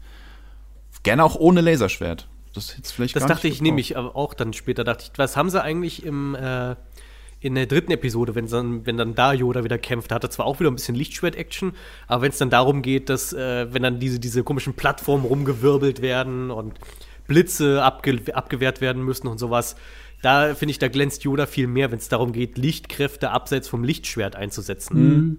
Ja es fällt ihm aber auch tatsächlich sehr schwer, habe ich so das Gefühl. Ich finde so, also so Steine abwehren und so, das, das hätte, ihm, hätte, ihm, leichter fallen müssen. Er ist ja immer furchtbar angestrengt und uh, muss hier ran. also ich finde gerade den Kampf gegen Count Dooku, nachdem der halt äh, den, den Anakin ziemlich abfrühstückt erstmal, hm. dass man dann eben sagt, okay, aber gegen Yoda hat er so gar keine Chance. Das hätte ich gern so, so gehabt, von wegen, okay, Count Dooku ist Anakin haushoch überlegen, aber gegen Yoda stinkt er dann ab. Also hätte ich gerne in dem Fall, in dem Moment tatsächlich gerne einen völlig überlegenen Yoda gesehen, der, so, der ihn so völlig platt macht, bis er halt äh, dann fliehen muss. Und dann im nächsten Film darf er ja dann gegen den Imperator verlieren. Aber in dem Fall hätte ich gern, gern ohne Laserschwert und einfach sagen, hier, ich bin hier Yoda und wenn du mir jetzt blöd kommst, dann zeige ich dir jetzt mal, wie es richtig geht. Aber diesen, dieses, dass sie ihm dann halt ein Laserschwert verpasst haben, ich, das, ja, ist halt. Ich meine, es, es, war, es war mal interessant. Ich will ja. jetzt auch nicht sagen, dass man das hätte weglassen müssen unbedingt, aber es wirkt halt erstmal unfreiwillig komisch. Ja. Stimmt. Leider. Das ist halt das Problem. Es wirkt unfreiwillig komisch. Und das. Man hätte denn auch so inszenieren können, dass man sieht, okay, der kleine Yoda hat, wenn man ihm einen anderen Kampfstil verpasst hätte, dass er eben trotzdem eine unerreichbare Macht ist, gegen die man sich nicht leichtfertig stellen sollte. So. Aber gut, jetzt ist es halt Jetzt hat er halt seine Hüpf- und Flummi-Technik. Dann fragt man sich immer, warum braucht er überhaupt noch seine Krücke? Ja, ich weiß, er setzt nicht rund um die Uhr die Macht ein, um sich aufrecht zu halten, aber so viel Kraft wird ihn das auch nicht kosten, einfach gerade zu laufen ohne Krücke. Er hätte ihn ja genauso gut einfach ohne Krücke inszenieren können und dass er dann quasi beim Kampf gegen den Imperator so verletzt wird, dass er ab, ab dem Punkt dann Oder eben so, eine ja. Krücke braucht. Ja, so. genau. Weil die 20 Jahre, die dazwischen liegen, ist bei einer 900-jährigen Figur wahrscheinlich auch wurscht. Ob er 20 Jahre älter oder jünger ist, ist auch, auch egal. Außer hätte ich dann gemacht, dass er halt dann noch fit ist und dann halt so verwundet wird, dass er dann ab da halt eben ja, auch im Kampf halt nicht mehr zu gebrauchen ist, vor allem, weil dann, deswegen kann man, man muss sich auch ein bisschen fragen, okay, Obi-Wan hat Anakin ja eigentlich besiegt, Yoda hat ein bisschen abgestunken, aber war jetzt auch nicht so weit unterlegen. Warum haben die es nicht einfach nochmal versucht, ein andermal? Also, ja. nö, wir überlassen das Universum jetzt diesem Typen. Schön. Na, vielen Dank. Toll gemacht, Fidi. Einmal, ja. einmal auf die Fresse bekommen, schon demotiviert. Ja, ja vor allem, wie, weil dann hat man ja das Problem, warum man muss ja erklären, wie Yoda nach Dagobah kommen ist und deswegen versagt ich habe, ins Exil ich gehen muss. ja, für immer. Ja, verstehe ich gar nicht, warum. Ja. Ich finde doch nicht, man muss, man muss nicht erklären, warum er da hinkommt. Der wohnt da halt. so. Vielleicht ist es sein Heimatplanet, man weiß es ja nicht. Also will, man muss nicht für jeden Quatsch eine Erklärung einbauen. Das ist irgendwie. Aber gut, dann eben er ins, ins Exil ergeht. Mhm. Hm. Aber gut, soweit sind wir ja noch gar nicht. Ist ja noch hier äh, Episode 2. Ja, stimmt. Ja, ich, ich überlege gerade noch, was es da noch so Tolles gibt. Ja, es kommt ja ähm, dann noch die, die, die, diese super Szene auf, auf äh, wie heißt der Planet, wo sie die Droiden bauen.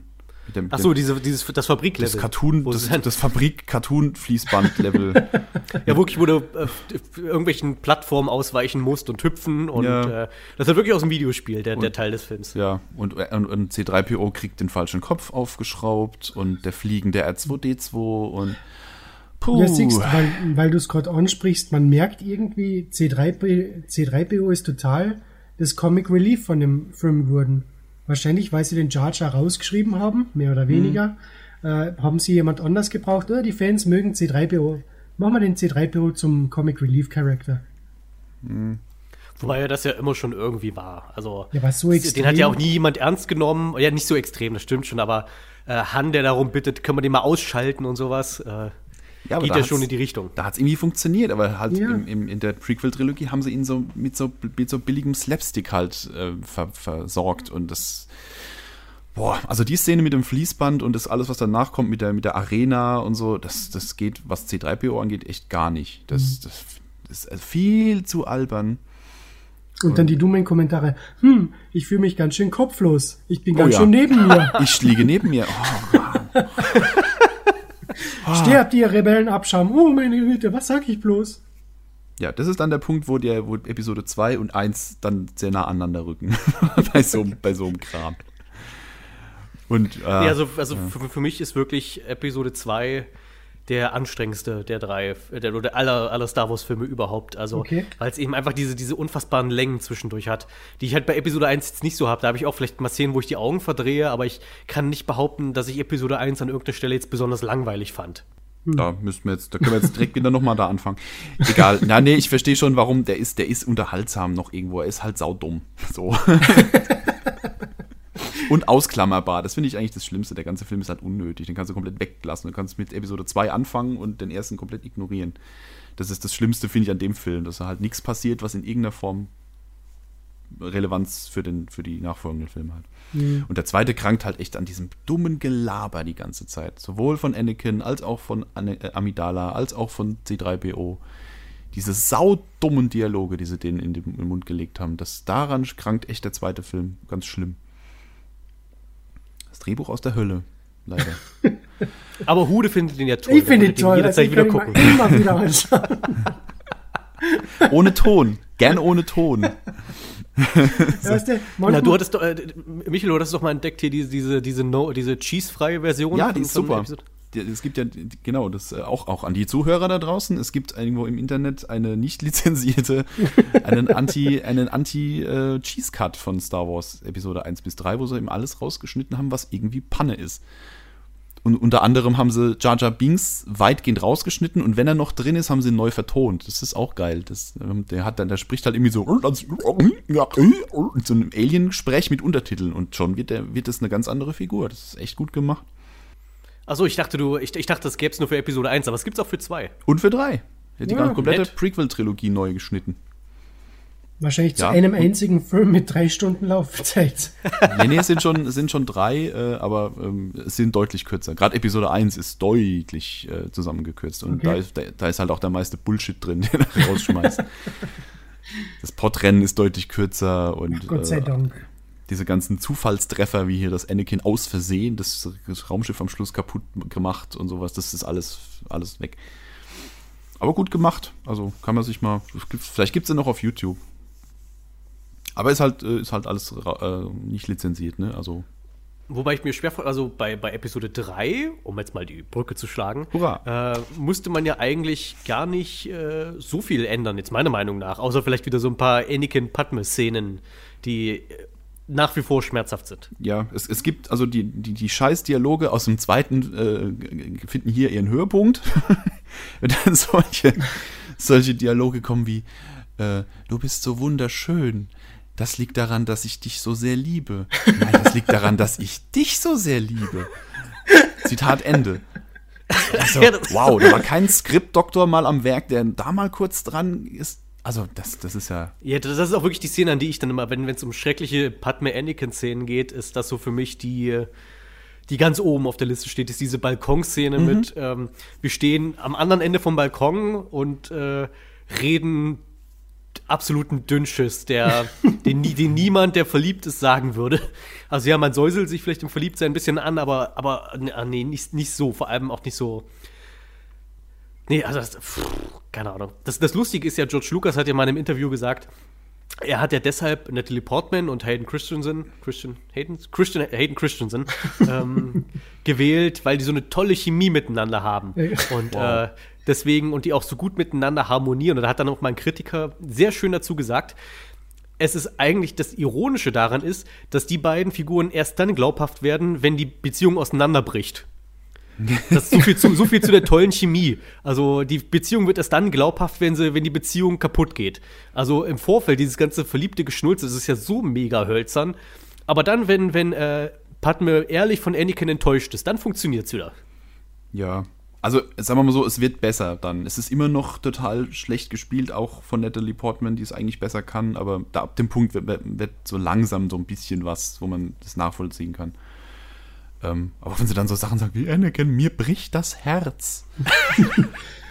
ja. Ähm, aber es stimmt schon, in dem Moment, wo es in dem Moment, wo es in die Brüche geht, ähm, merkt man, dass, okay, da ist tatsächlich ein bisschen was, äh, passiert ein bisschen was mit den zwei Figuren, aber auch so richtig geil wird es halt nie. Aber ich, äh, eigentlich ganz nett, dass zum Beispiel Episode 3 auch direkt mit, mit dieser Action-Szene startet. Du weißt noch nicht genau, was passiert ist. Es ist auf einmal Raumschlacht und Anakin und Obi-Wan müssen den Kanzler auf einmal retten.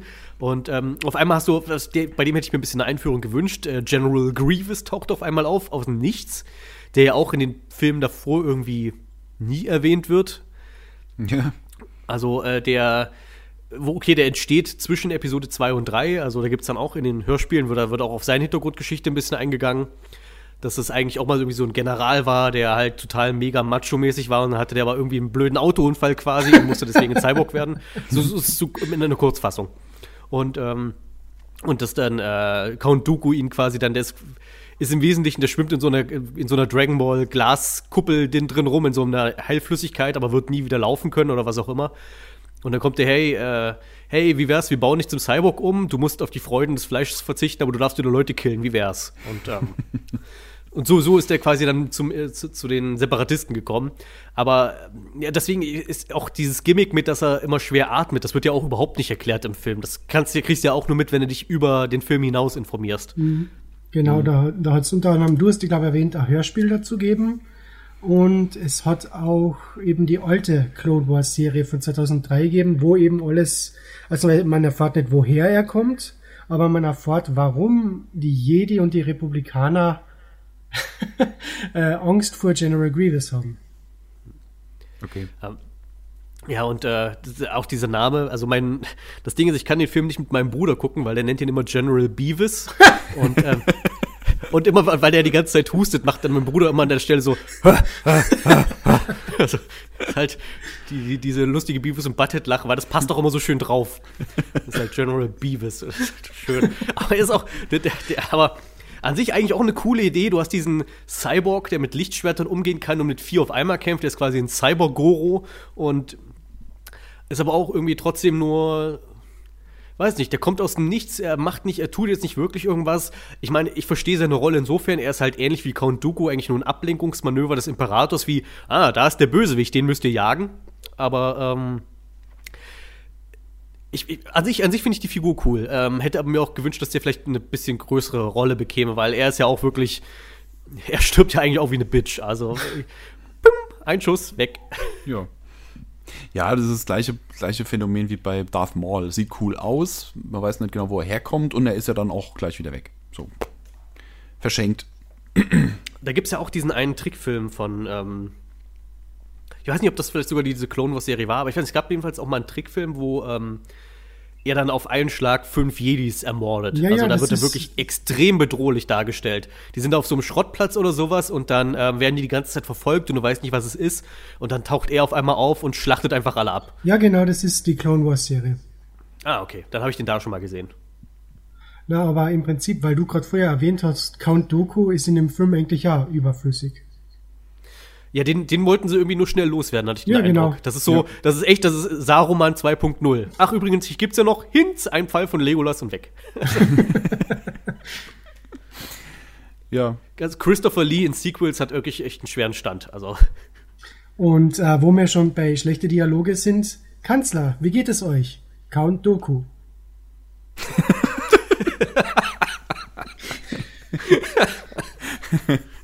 Danke fürs Gespräch.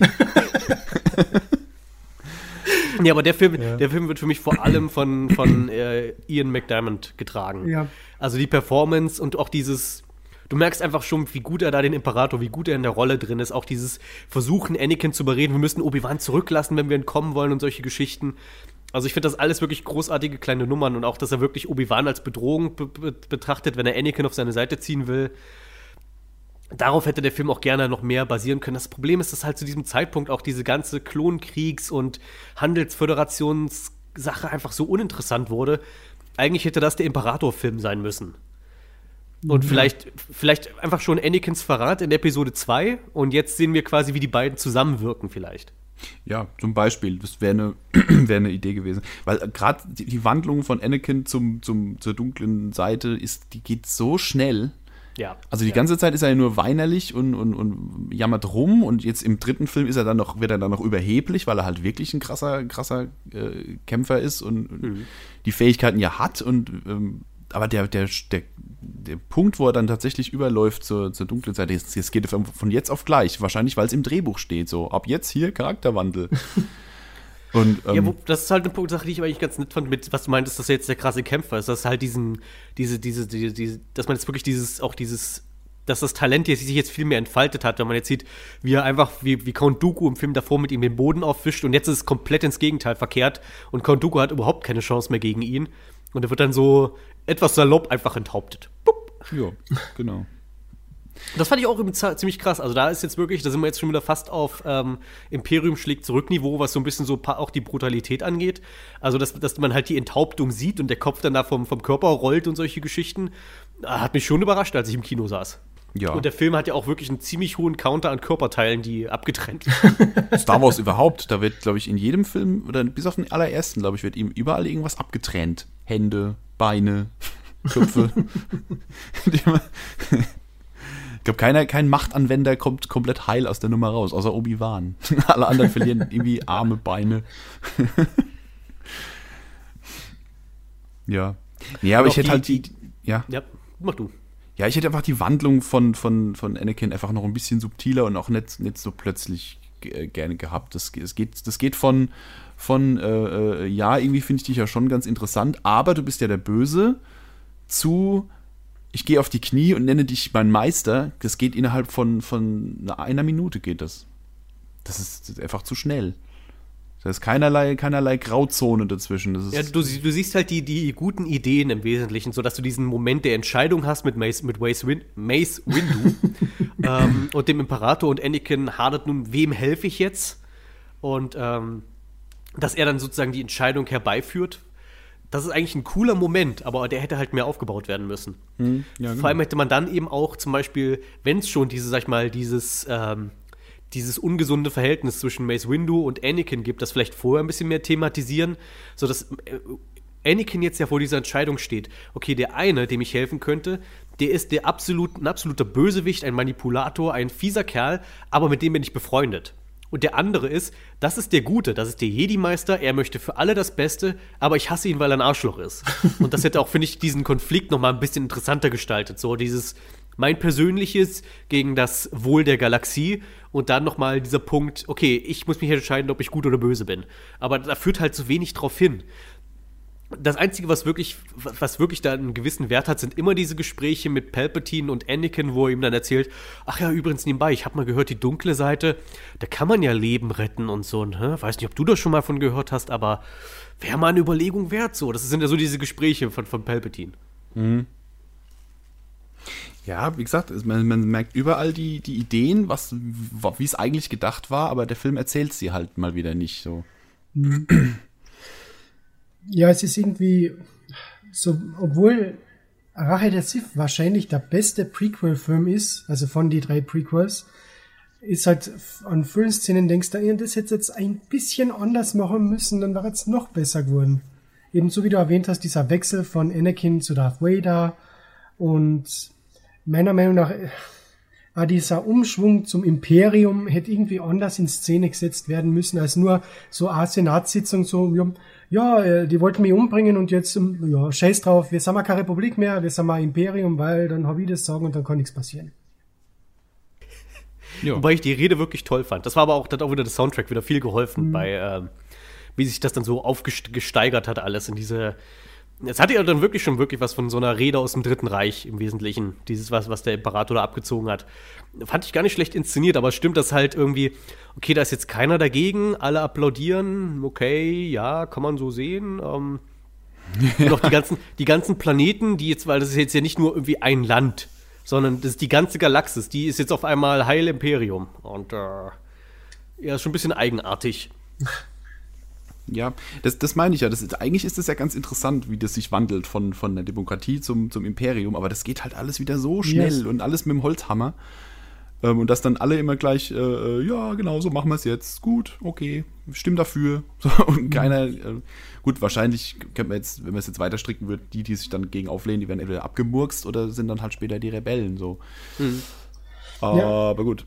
Da hat es ja zum Beispiel auch diese eine Szene gegeben, äh, also Anakin ist jetzt Darth Vader, der Imperator schickt ihn zum, also damals noch Kanzler, schickt ihn zum Jedi-Tempel, alle Jedi abmetzeln. Dann sieht man halt eben Umschwung, ja, jetzt ist es das Imperium. Ein paar Szenen später gehen Yoda und Obi-Wan in den Jedi-Tempel, um diese Nachricht zu löschen. Und dann sieht man eben eine Innenaufnahme von, vom Büro des Kanzlers, wo eben der Anakin vom Imperator kniet und sagt, oh, das hast du gut gemacht, mein Schüler, jetzt werden die Sith wieder herrschen. Und dann denke ich mal, wenn die Jedi im Jedi-Tempel eine Aufzeichnung davon haben, äh, was im Kanzler sein Büro abgeht. Stimmt. Warum haben ja, sie nicht kommen sehen? Ja, eben, stimmt, da hast du recht. Also habe ich nie drüber nachgedacht, aber ja, wenn, wenn die den immer die ganze Zeit beobachten und anhören können, ja, da sind auch seine Gespräche mit den, mit den Separatisten, die er immer gerne über Hologramm macht, wo er sich ja dann auch mal seinen, seinen Imperator-Cosplay anzieht für. ähm, ja, das ist ein bisschen eigenartig. Wobei ich das, den Wechsel da ziemlich cool fand, wo er dann quasi dann seine verbrutzelt wird. Und okay, du siehst, jetzt sieht er irgendwie ein bisschen seltsam aus, wie so ein Gummiviech. Und auf einmal setzt er die Kapuze auf und nur durch das Aufsetzen der Kapuze ist er auf einmal ja. plötzlich der Imperator, wie du ihn von früher kennst. Genau. Das war sehr gut inszeniert. Dann die, die Augen leuchten dann auch so gefährlich, wirklich, wirklich genial gemacht. Ich mag ja die Szene eben, wo der Mace Window drauf geht, wo dann der, eben der Imperator also die Hand wird abgehackt und der Imperator unbegrenzte Macht. und das Einzige, was ich da seltsam finde an der Stelle, ist, warum hat er plötzlich diese tiefe Stimme in dem Einsatz? Ja, das ist wirklich seltsam. Ja, also, verstehe ich auch nicht ganz. Vielleicht damit es sich so anhört wie Darth Vader auf die Art, weil er holt ja immer so Luft so Darth Vader. Und danach redet er aber wieder ganz normal wie Palpatine. Ja, genau. Also so die Kapuze ist ab und er steht noch vor ihm und dann so. und dann setzt er die Kapuze auf und dann ist er wieder total eloquent und sagt, ah, mein Schüler, geh da. Also ja. ich, ich bin mit, also das Problem ist, ich, mich stör, ich störe mich nicht mal groß dran, aber äh, ich, ich sehe den Sinn nicht ganz von der, also warum der für diese eine Szene plötzlich eine andere Stimme hatte und dann ist er wieder zurück zu seiner alten Stimme. Ist ja nicht so, als ob er jetzt quasi die Fassade des Senators fallen lässt und jetzt wieder seine eigentliche Stimme verwendet, weil das ist ja nicht seine eigentliche Stimme. Hm.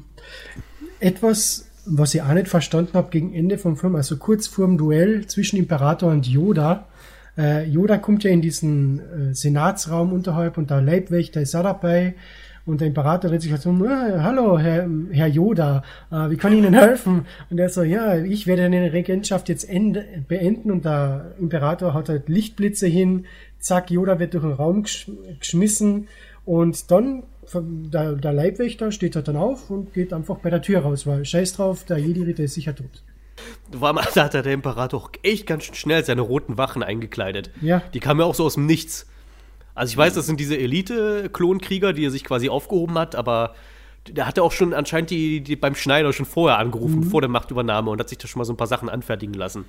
Wahrscheinlich stehen die in so einem Nachbarraum schon, schon tagelang vorher eingekleidet und äh, irgendwann ruft er dann an so, okay, ist soweit, ihr könnt dann. Führt die Order 66 aus. Ja. Schwung zum, äh, zum Modeladen, drei Klontruppen da gehen rein und ziehen sich rot an und kommen wieder raus. Ja, ist ja auch, wie gesagt, in dem Moment, wo er, wo er das Imperium ausruft, nennt ihn ja auch jeder, selbst die, die nicht dabei waren, nennt ihn sofort jeder den Imperator. So, mhm. ist nicht, nicht mehr der Kanzler Palpatine, sondern er wird sofort als Imperator bezeichnet. So. Endlich darf man ihn so nennen. Naja. Von, von wegen schnell, es ist ja sehr komisch, die, der Charakterwechsel von den Klontruppen ist ja wie so auf einen Schnipp und dann auf einmal sind sie alle böse. Da sieht man noch zuerst das Gespräch mit Obi-Wan, dann ruft der Imperator an, ja, bring Order 66 und schon vorbei, alle sind böse und reden dann ja mal normal mit äh, Senatoren etc., sondern äh, speisen sie alle so mit den Waffen ab, so wie verschwinden sie vom Jedi-Tempel, das geht sie dann nichts an, weg. Wobei, das sind halt Klontruppen, da finde ich, kann man das schon noch irgendwie äh, sehen. Okay, die wurden so gezüchtet und denen wurde quasi dieser Befehl einprogrammiert. Wenn der, Pro wenn der Befehl ausgerufen wird, dann bist du jetzt absolut Jedi-feindlich und versuchst die einfach umzubringen. Okay. Das ist dadurch, dass es halt künstliche Menschen sind, würde ich da sogar noch mitgehen, dass es okay war. Äh, weil das Ding ist, wir haben ja auch vorher nicht so viel Persönlichkeit von ihnen mitbekommen, außer dass die quasi wie so eine Art ein Soldatenverhältnis eben haben zu den, zu den Jedi. Die Jedi waren vorher die Vorgesetzten und dann haben sie einen Ruf bekommen und gesagt, okay, die Jedi sind jetzt nicht mehr vor die Vorgesetzten, die Jedi sind jetzt die Feinde. Und weil das einfach Soldaten sind, die keine Fragen stellen, ja, Pech, das sind jetzt die Feinde. Hm. Ja, und aus, aus filmtechnischer Sicht ist es wahrscheinlich so, nach dem Motto, so, so, sobald die einen Charakter haben, können wir sie nicht mehr einfach so als Kanonenfutter wegballern. Und deswegen, so, solange die noch auf der guten Seite sind, können die sich unterhalten und einen Charakter haben und alles Mögliche. Und sobald die zu, zur bösen Seite wechseln, sind die einfach stumme Killermaschinen und können dann auch ähm, skrupellos weggeknallt werden. So. Vermutlich mal, dass da auch da was mit, mit reinspielt. Die Sturmtruppen in, in den ersten Filmen, die reden ja auch nichts. Ist auch noch gesichtslose Hansel, die man. Also sie, sie haben ein Gesicht, wenn sie, da, wenn sie da in der Mensa sitzen, aber ansonsten. Zwar alle das Gleiche, aber ähm, ja. Ach stimmt, wo, sie, wo man sieht, wie sie die, der Klon in der Klonfabrik da. In der Klon, aber ja, genau. Zum Mittagessen. Ja. Wo ich da auch nicht ganz verstanden habe, wer war jetzt dieser Darth Plagueis oder wie er hieß. Also, ähm, ja, das ist ja nie wirklich aufgelöst worden. Das war irgend so ein Sith Lord und man vermutet, dass der Imperator, also der Palpatine, der Schüler war und ihn umgebracht hat. Aber es wird nie klar. Also ich, ich, ich wüsste auch nicht, wie das genau erklärt werden sollte. Ja, vor allem auch, war das nicht aber irgendein Jedi, der die in Auftrag gegeben hat, die Klone? Und da wird aber, von dem hören wir aber auch nie wieder. Also man ja, hört mal diesen Namen. Meister Seife Diaz, ja, genau. genau. Was, was, was, was, war das eigentlich für, also wo, wo kam der Name plötzlich her? Was hat der mit irgendwas zu tun hier? Ja, das ist halt das Problem. Es wird viel äh, Setup, aber kein Payoff. Ja. Und das ist das große Problem von den Prequels. Setup, aber kein richtiger Payoff. Ich muss sagen, wobei ich die beiden Endkämpfe, wahrscheinlich meine, sind meine beiden Lieblingskämpfe aus Star Wars. Ähm, sowohl Obi-Wan und Anakin im Vulkan ist irgendwie cool. Und, äh, und einfach für das, für das Spektakel äh, Yoda gegen den Imperator. Es ist einfach so ein so ein Fanboy-Traum, der da so ein bisschen wahr wird. So, weil man denkt, okay, das sind die beiden mächtigsten, die es gibt. Wie wäre es, wenn die mal irgendwann aufeinandertreffen? Oder dann macht man es einfach mal. Ähm, wie gesagt, der Lichtschwertkampf von Yoda kann man ja getrennter Meinung sein, aber dann, wenn es dann darum geht, wenn dann der Imperator anfängt, diese ganzen, diese ganzen Plattformen ab von der Wand zu reißen und dann mal nach Yoda damit zu werfen und der Kampf einmal durch den kompletten Senat, was ja auch noch so eine schöne symbolische Wirkung vor allem hat, ähm, ja, reißt den Senat ab, reißt mhm. die Demokratie ein quasi in dem Moment. Ja, auch, auch, im Herzen der, auch im Herzen der Galaxie wird jetzt auch quasi das Schicksal zwischen Gut und Böse entschieden im Wesentlichen. Äh, das fand ich einfach sehr schön symbolisch dargestellt und auch den Kampf fand ich irgendwie sehr mitreißend. Ähm, und ja. natürlich dann der, auf der anderen Seite den emotionalen, den Zweikampf zwischen diesen beiden ehemaligen Freunden. Das Einzige, was ich da ein bisschen komisch fand, ist, dass äh, Anakin Obi-Wan vorwirft, du willst mir Padme wegnehmen an einer Stelle. Das ja. kam so ein bisschen mhm. aus dem Nichts, so wie. Ja, ja, die, die, Dialoge zwischendurch sind auch so ein bisschen schwierig. Auch dass er dann sagt, äh, der Kanzler ist das Böse. Nee, aus meiner Sicht sind die Jedi jetzt das Böse. So, warum? Seit wann das denn? wann kamst du denn auf die Erkenntnis? So. Also Vor allem du, du Pfeife hast gerade äh, Kinder abgeschlachtet. Ist mir egal, welchen philosophischen Ansatz du wählst. Ähm, das ist böse. Das also ich nicht. bin jetzt mal so ganz plump mal so ein bisschen. Das geht du nicht kannst, klar. Du kannst natürlich immer sagen, ja, die Jedi waren ja auch quasi faschistisch, wie auch immer. Es gibt ja da genug Leute, die jetzt die große Philosophie bei Star Wars rausholen und so. Aber mhm. es gibt so ein paar Dinge, wo ich sage, nee, das ist ziemlich eindeutig böse. Und damit meine ich jetzt nicht schwarze Kapuzen tragen, sondern äh, Kinder abschlachten, äh, so ganz unmotiviert. Ja. Genau, ja. Das war wirklich nur so ein Moment, äh, um, um nochmal mit dem Holzhammer einzuhämmern. Ja, der Anakin, der ist jetzt böse. Der, der tötet jetzt Kinder. So.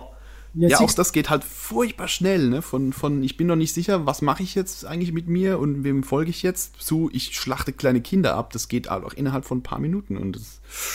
Boah. Und für einen werdenden Vater finde ich das auch ein bisschen crazy, dass er das einfach mal so eben äh, mal einfach so macht. Also das ist wirklich, ich, ich stimme dir dazu, dieser Sprung also vielleicht hätte man das wirklich auch ein bisschen sachte angehen lassen sollen mit, okay, Anakin erfüllt auch noch ein paar Aufträge für den Imperator, wo es dann darum geht, irgendwelche, ach, keine Ahnung, irgendwelche geflohenen Jedi oder so zu verfolgen, aber das ist ja es sind ja keine geflohenen Jedi, die er jetzt irgendwie noch aufspürt. Das macht er ja alles später dann als Vader, sondern seine erste Amtshandlung ist Kinder töten. ja, genau. Ja, das hätte man ja wie in so, einem, so einem Mafia-Film halt machen können, so nach dem Motto, er, er übernimmt erst die normale Aufträge und muss dann immer weitergehen, bis er irgendwann mal so eine Grenze überschreiten muss und sowas. Das hätte man ja alles schön aufbauen können, aber halt war einem halt nicht vergönnt in dem Fall. Ja. Obwohl man drei Filme dafür Zeit gehabt hätte. da fällt mir ähm. ja immer die Szene ein, wie dann der Obi-Wan schon bei der Padme ist und eben fragt, wo ist Anakin, wo ist Anakin? Und die Padme halt so, ja, aber warum wirst du das wissen? Und der, der Obi-Wan setzt sich auf die Couch, nimmt die Hand von Hand und sagt, Padme, Anakin hat irgendwie getötet. Das ist einfach total übertrieben mhm. gespürt vom Hugh McGregor. Das passt irgendwie überhaupt nicht zum Obi-Wan. Dass er so emotional, ich meine, klar, es sind kleine Kinder, aber es passt irgendwie nicht zu Obi-Wan, dass er so emotional auf einmal wird. Ja. Ja, aber auf jeden Fall ist, ist Ewan McGregor ziemlich gut trotzdem in die Rolle reingewachsen. Ja, also speziell in spätestens in Episode 3 nehme ich ihm völlig und glaubhaft ab, dass das mal der alte Ben Kenobi wird. Ja, Ewan McGregor als Obi-Wan ist wirklich ein großer Lichtblick von den, also ab zumindest Episode 2 und 3, da ist er wirklich sehr, sehr glaubhaft und auch ein, ja, er reißt es so ein bisschen raus, diese, diese ganzen blöden Dialoge, die er diese da auf den Leib geschrieben gekriegt haben. ja. Was ich noch total seltsam finde, auch ist der, ist der, der Schluss halt eben, wenn, wenn dann es dann darum geht, dass äh, Luke und Leia auf die Welt kommen. Erstens mal ähm, finde ich es auch sehr erstaunlich, ähm, die, die Amidala, die ja am Anfang ist ja noch Königin und darf nicht viel machen, aber später ist er ja dann schon irgendwie auch eine krasse Kämpferin und ne, ist ja mitten in der Action immer dabei und so. Aber in dem Moment, wo sie schwanger wird, wird sie sofort zur Hausfrau degradiert. so darf dann nur noch daheim sitzen und sich die Haare kämmen und nichts mehr machen und, und in ihrem Anakin hinterher weinen und sowas. Ähm, fand ich schon mal so ein bisschen arg seltsam. Ähm, und dann, wenn's dann, wenn sie dann am Schluss halt die, die Zwillinge dann holen, es dann heißt, sie hat ihren Lebenswillen verloren. Oh ja. Ich denke so, ey, du hast gerade zwei Kinder auf die Welt gebracht, reiß dich zusammen. Eben, also du hast was, eine was, Aufgabe. Eben, was, was könnte denn mehr Motivation sein als, hey, ich muss meine Kinder vor dem bösartigen Vater verstecken und sie irgendwie zu guten Leuten erziehen. Genau. Sondern, ah oh nein, äh, ich habe zwar zwei Kinder, die ich auch liebe, aber weil ich meinen Geliebten verloren habe, ich sterbe jetzt mal. Tschüss. Genau. Und es widerspricht noch im alten Film, weil ja. da wird nämlich erwähnt, dass äh, Leia zumindest mal noch äh, ein paar Jahre bei ihrer Mutter gelebt hat. Das heißt, die hat eigentlich Erinnerung an sie. Das ist, die kann nicht bei der Geburt gestorben sein. Und wenn ich wenn mal so macht, dieses, für mich ist halt wirklich, also meinetwegen kann ja Padma bei der, bei der Geburt sterben oder sowas, aber ähm, dieses, ich habe meinen Lebenswillen verloren und deswegen sterbe ich jetzt, das ist halt das Problem für mich. Wenn man, man hätte es ja einfach so machen können, weil Anakin wirkt sie ja wenigstens noch vorher, bevor beim, bei ihrem letzten Zusammentreffen ja. mit der Macht. Dass sie quasi einfach an ihren Verletzungen nach der Geburt stirbt, weil das dann einfach zu viel wird. Ja, ey, da schreibe ich dir in, in, in fünf Minuten drei Alternativszenarien, wie das besser. Keine Ahnung, er, er wirkt sie und dann schubst er sie mit dem Machtstoß irgendwie nach hinten, sie knallt mit, mit dem Rückgrat irgendwo dagegen, wird schwer verletzt und überlebt halt gerade so die Geburt. Punkt. Dann stirbt die tragisch und die Kinder kommen auf die Welt und dann hat diesen blöden Satz nicht von wegen, ich habe mein Lebenswillen verloren. Das ist halt so richtig George Lucas, Steven Spielberg Kitsch. Also Ja. vom Feinsten. Genau. Ja, das, ja, verstehe, wer will. Und was ich auch nicht verstehe, ähm, es, es wird ja dann begründet, von wegen, wir trennen jetzt die Zwillinge, um sie vom Imperator zu verstecken. Die Lea kommt ja dann hier äh, zu, zu Familie Organa. Ähm, okay, soweit, so gut. Und Luke wird allen Ernstes bei seiner eigenen Familie versteckt. da würde niemand nach ihm suchen. ähm, Guter Hinweis. Naja, da, da Obi-Wan war es ja, da Anakin mag keinen Sand. Also hat er, braucht er keine Angst haben, dass er auch nach Tatooine kommt. da würde, würde niemand nach ihm suchen. Ja, äh, ja, man, man weiß es nicht. Und jetzt, obwohl wir den ganz schön verrissen haben. Also Episode 3 finde ich nach wie vor eigentlich den besten Film der Prequels und ein Film, den ich auch heute noch gerne gucke. Also Ja. wenn ich äh, wenn ich denke, hey, ich hätte jetzt mal Bock auf einen Star Wars Film, dann ist das auf jeden Fall mit in der engeren Auswahl. Ja, Das würde ich, so weit würde ich jetzt nicht gehen, aber sagen wir mal so, von den, von den Prequels ist es auf jeden Fall der beste. Er hat auch viel, er hat viele Schwächen, aber man hat auf jeden Fall noch einen einigermaßen guten Film in der Hand, wenn man, wenn man den reinmacht. Ähm, der funktioniert schon ganz gut. Er reißt vieles wieder raus, was die ersten zwei verbockt haben. Ähm, ja, kann man schon, kann man schon gucken. genau. Aber was, was mir jetzt tatsächlich aufgefallen ist, mal so der Übergang von den Prequels. Also ich habe sie, hab sie tatsächlich nicht chronologisch geguckt, sondern äh, so nach Episoden. Und wenn man dann die ersten, die, die drei Prequels guckt und dann zu Episode 4 übergeht, da ging bei mir wirklich im, im Hirn so ein, so ein Oh Gott sei Dank. So ein, das ist so dieser, dieser, dieser CGI-Overkill, diese ganze, diese ganze äh, computergenerierte Zuckerwatte, die man da die ganze Zeit präsentiert kriegt. Und dann auf einmal echte Sets, echte Figuren, so alles, alles greifbar. Und das hat, das hat die, keine Ahnung. Stell dir vor, du hast einen ganzen, du isst einen ganzen Tag lang nur Süßigkeiten und kriegst abends dann mal so ein, so ein, so ein, so ein Käsebrot oder so. Das macht so, das ist so erleichternd auf einmal, weil es endlich mal wieder was Richtiges ist. So fand ich echt Das ist ein erstaunlich. richtig schönes Bild, was du da gezeichnet hast. Nicht wahr? Also war richtig erleichternd, zu, mal wieder was Richtiges äh, im, zu sehen und nicht, nicht alles so diese, dieses Künstliche. War schon erstaunlich. Und ich bin ja froh, dass die, dass die neuen Filme jetzt wieder so sehr darauf achten, ähm, CGI nur noch im Notfall zu benutzen und wieder viel auf reale Sets zu gehen, weil das wirklich schöner aussieht und auch besser altert. Und ja, es ist der Schritt in die richtige Richtung, glaube ich. Ja, absolut. Also man hat, es war halt Trend, so wie jetzt 3D ein Trend ist, war früher, also in die frühen 2000er, der Trend, alles muss CGI sein, weil CGI, das ist, das mögen die Leute in die Videospiele, also muss das in die Filme auch rein. Das siehst du ganz stark bei die zwar späteren Matrix-Filme, bei Avatar etc. Das war wahrscheinlich einfach der, der, dieses, dieses, diese tolle neue Fähigkeit, die sie Genau, jetzt haben. ja. So, wir können jetzt wirklich alles machen. Es gibt Das war wie, als ich den Greenscreen für mich entdeckt habe. Ja, so dieses, dieses, wir haben jetzt wirklich keinerlei Beschränkungen mehr. Es kann jetzt alles dargestellt werden im Film und dann machen wir das jetzt auch. Ob man das sollte, das ist halt eine andere Frage, aber das war wahrscheinlich so der Gedanke dahinter, so nach dem Motto, es gibt jetzt keinerlei Beschränkungen mehr. Dass das scheiße altert, gut. Das konnte man da noch nicht so richtig wissen, aber es ist halt schon wirklich dieses. Es gibt halt einen Grund, warum die Leute finden, Jurassic Park sieht noch heute gut aus, weil man da halt das eingesetzt hat, wo es nötig war und hat ansonsten Genau. halt viele Effekte gemischt. Und, ähm, und das ist halt, das hat den, den, diesen, diesen Luxus verlierst du, wenn du halt alles nur noch mit einer Effektsorte machst. Genau. Genau. Aber deswegen, wie gesagt, schön, dass sie jetzt bei den neuen Filmen, ich weiß nicht, wie der, wie der aktuelle Episode 8 jetzt gelungen ist. Ähm, Ich werde es nächste Woche rausfinden, aber zumindest bei Episode 7 und Rogue One hat man ja schon gemerkt, es wird wieder so gemacht, wie es, finde ich, sein sollte, nämlich alles so nach Möglichkeit mit Realsets und Realfiguren zu drehen und wo es denn nötig ist, wird CGI, mit CGI nachgeholfen. Und das tut den Film optisch zumindest schon mal sehr gut. Also ohne jetzt zu spoilern, weil ich bin der Einzige in der Runde, der schon Episode 8 gesehen hat, die Effekte sind auf demselben Level wie Erwachen der Macht und Rogue One. Äh, aber es gibt einen Effekt, der nicht so gelungen ist. Aber mehr sage ich dazu nicht. Okay. Ich habe eine Ahnung, aber ich. Äh, Ich, ich habe auch eine Ahnung. Nein, nein, nein, nein, nein. Es ist nichts, wovon ihr Ahnung habt. Es ist sowas Minimales und Brachiales. Wenn ihr es seht, Okay. dann wisst ihr, was ich meine, aber ihr habt keine Ahnung. Okay, ich denke dann an dich, wenn ich im Kino sitze. Gut, Alrighty. dann ähm, bedanke ich mich für eure Zeit. Das war ein sehr amüsantes Gespräch. Allerdings. Und ähm, ich hoffe, wir kommen dann im neuen Jahr nochmal zusammen und reden über die restlichen drei Filme. Geht klar, gerne. Machen wir. Also dann, auf bald.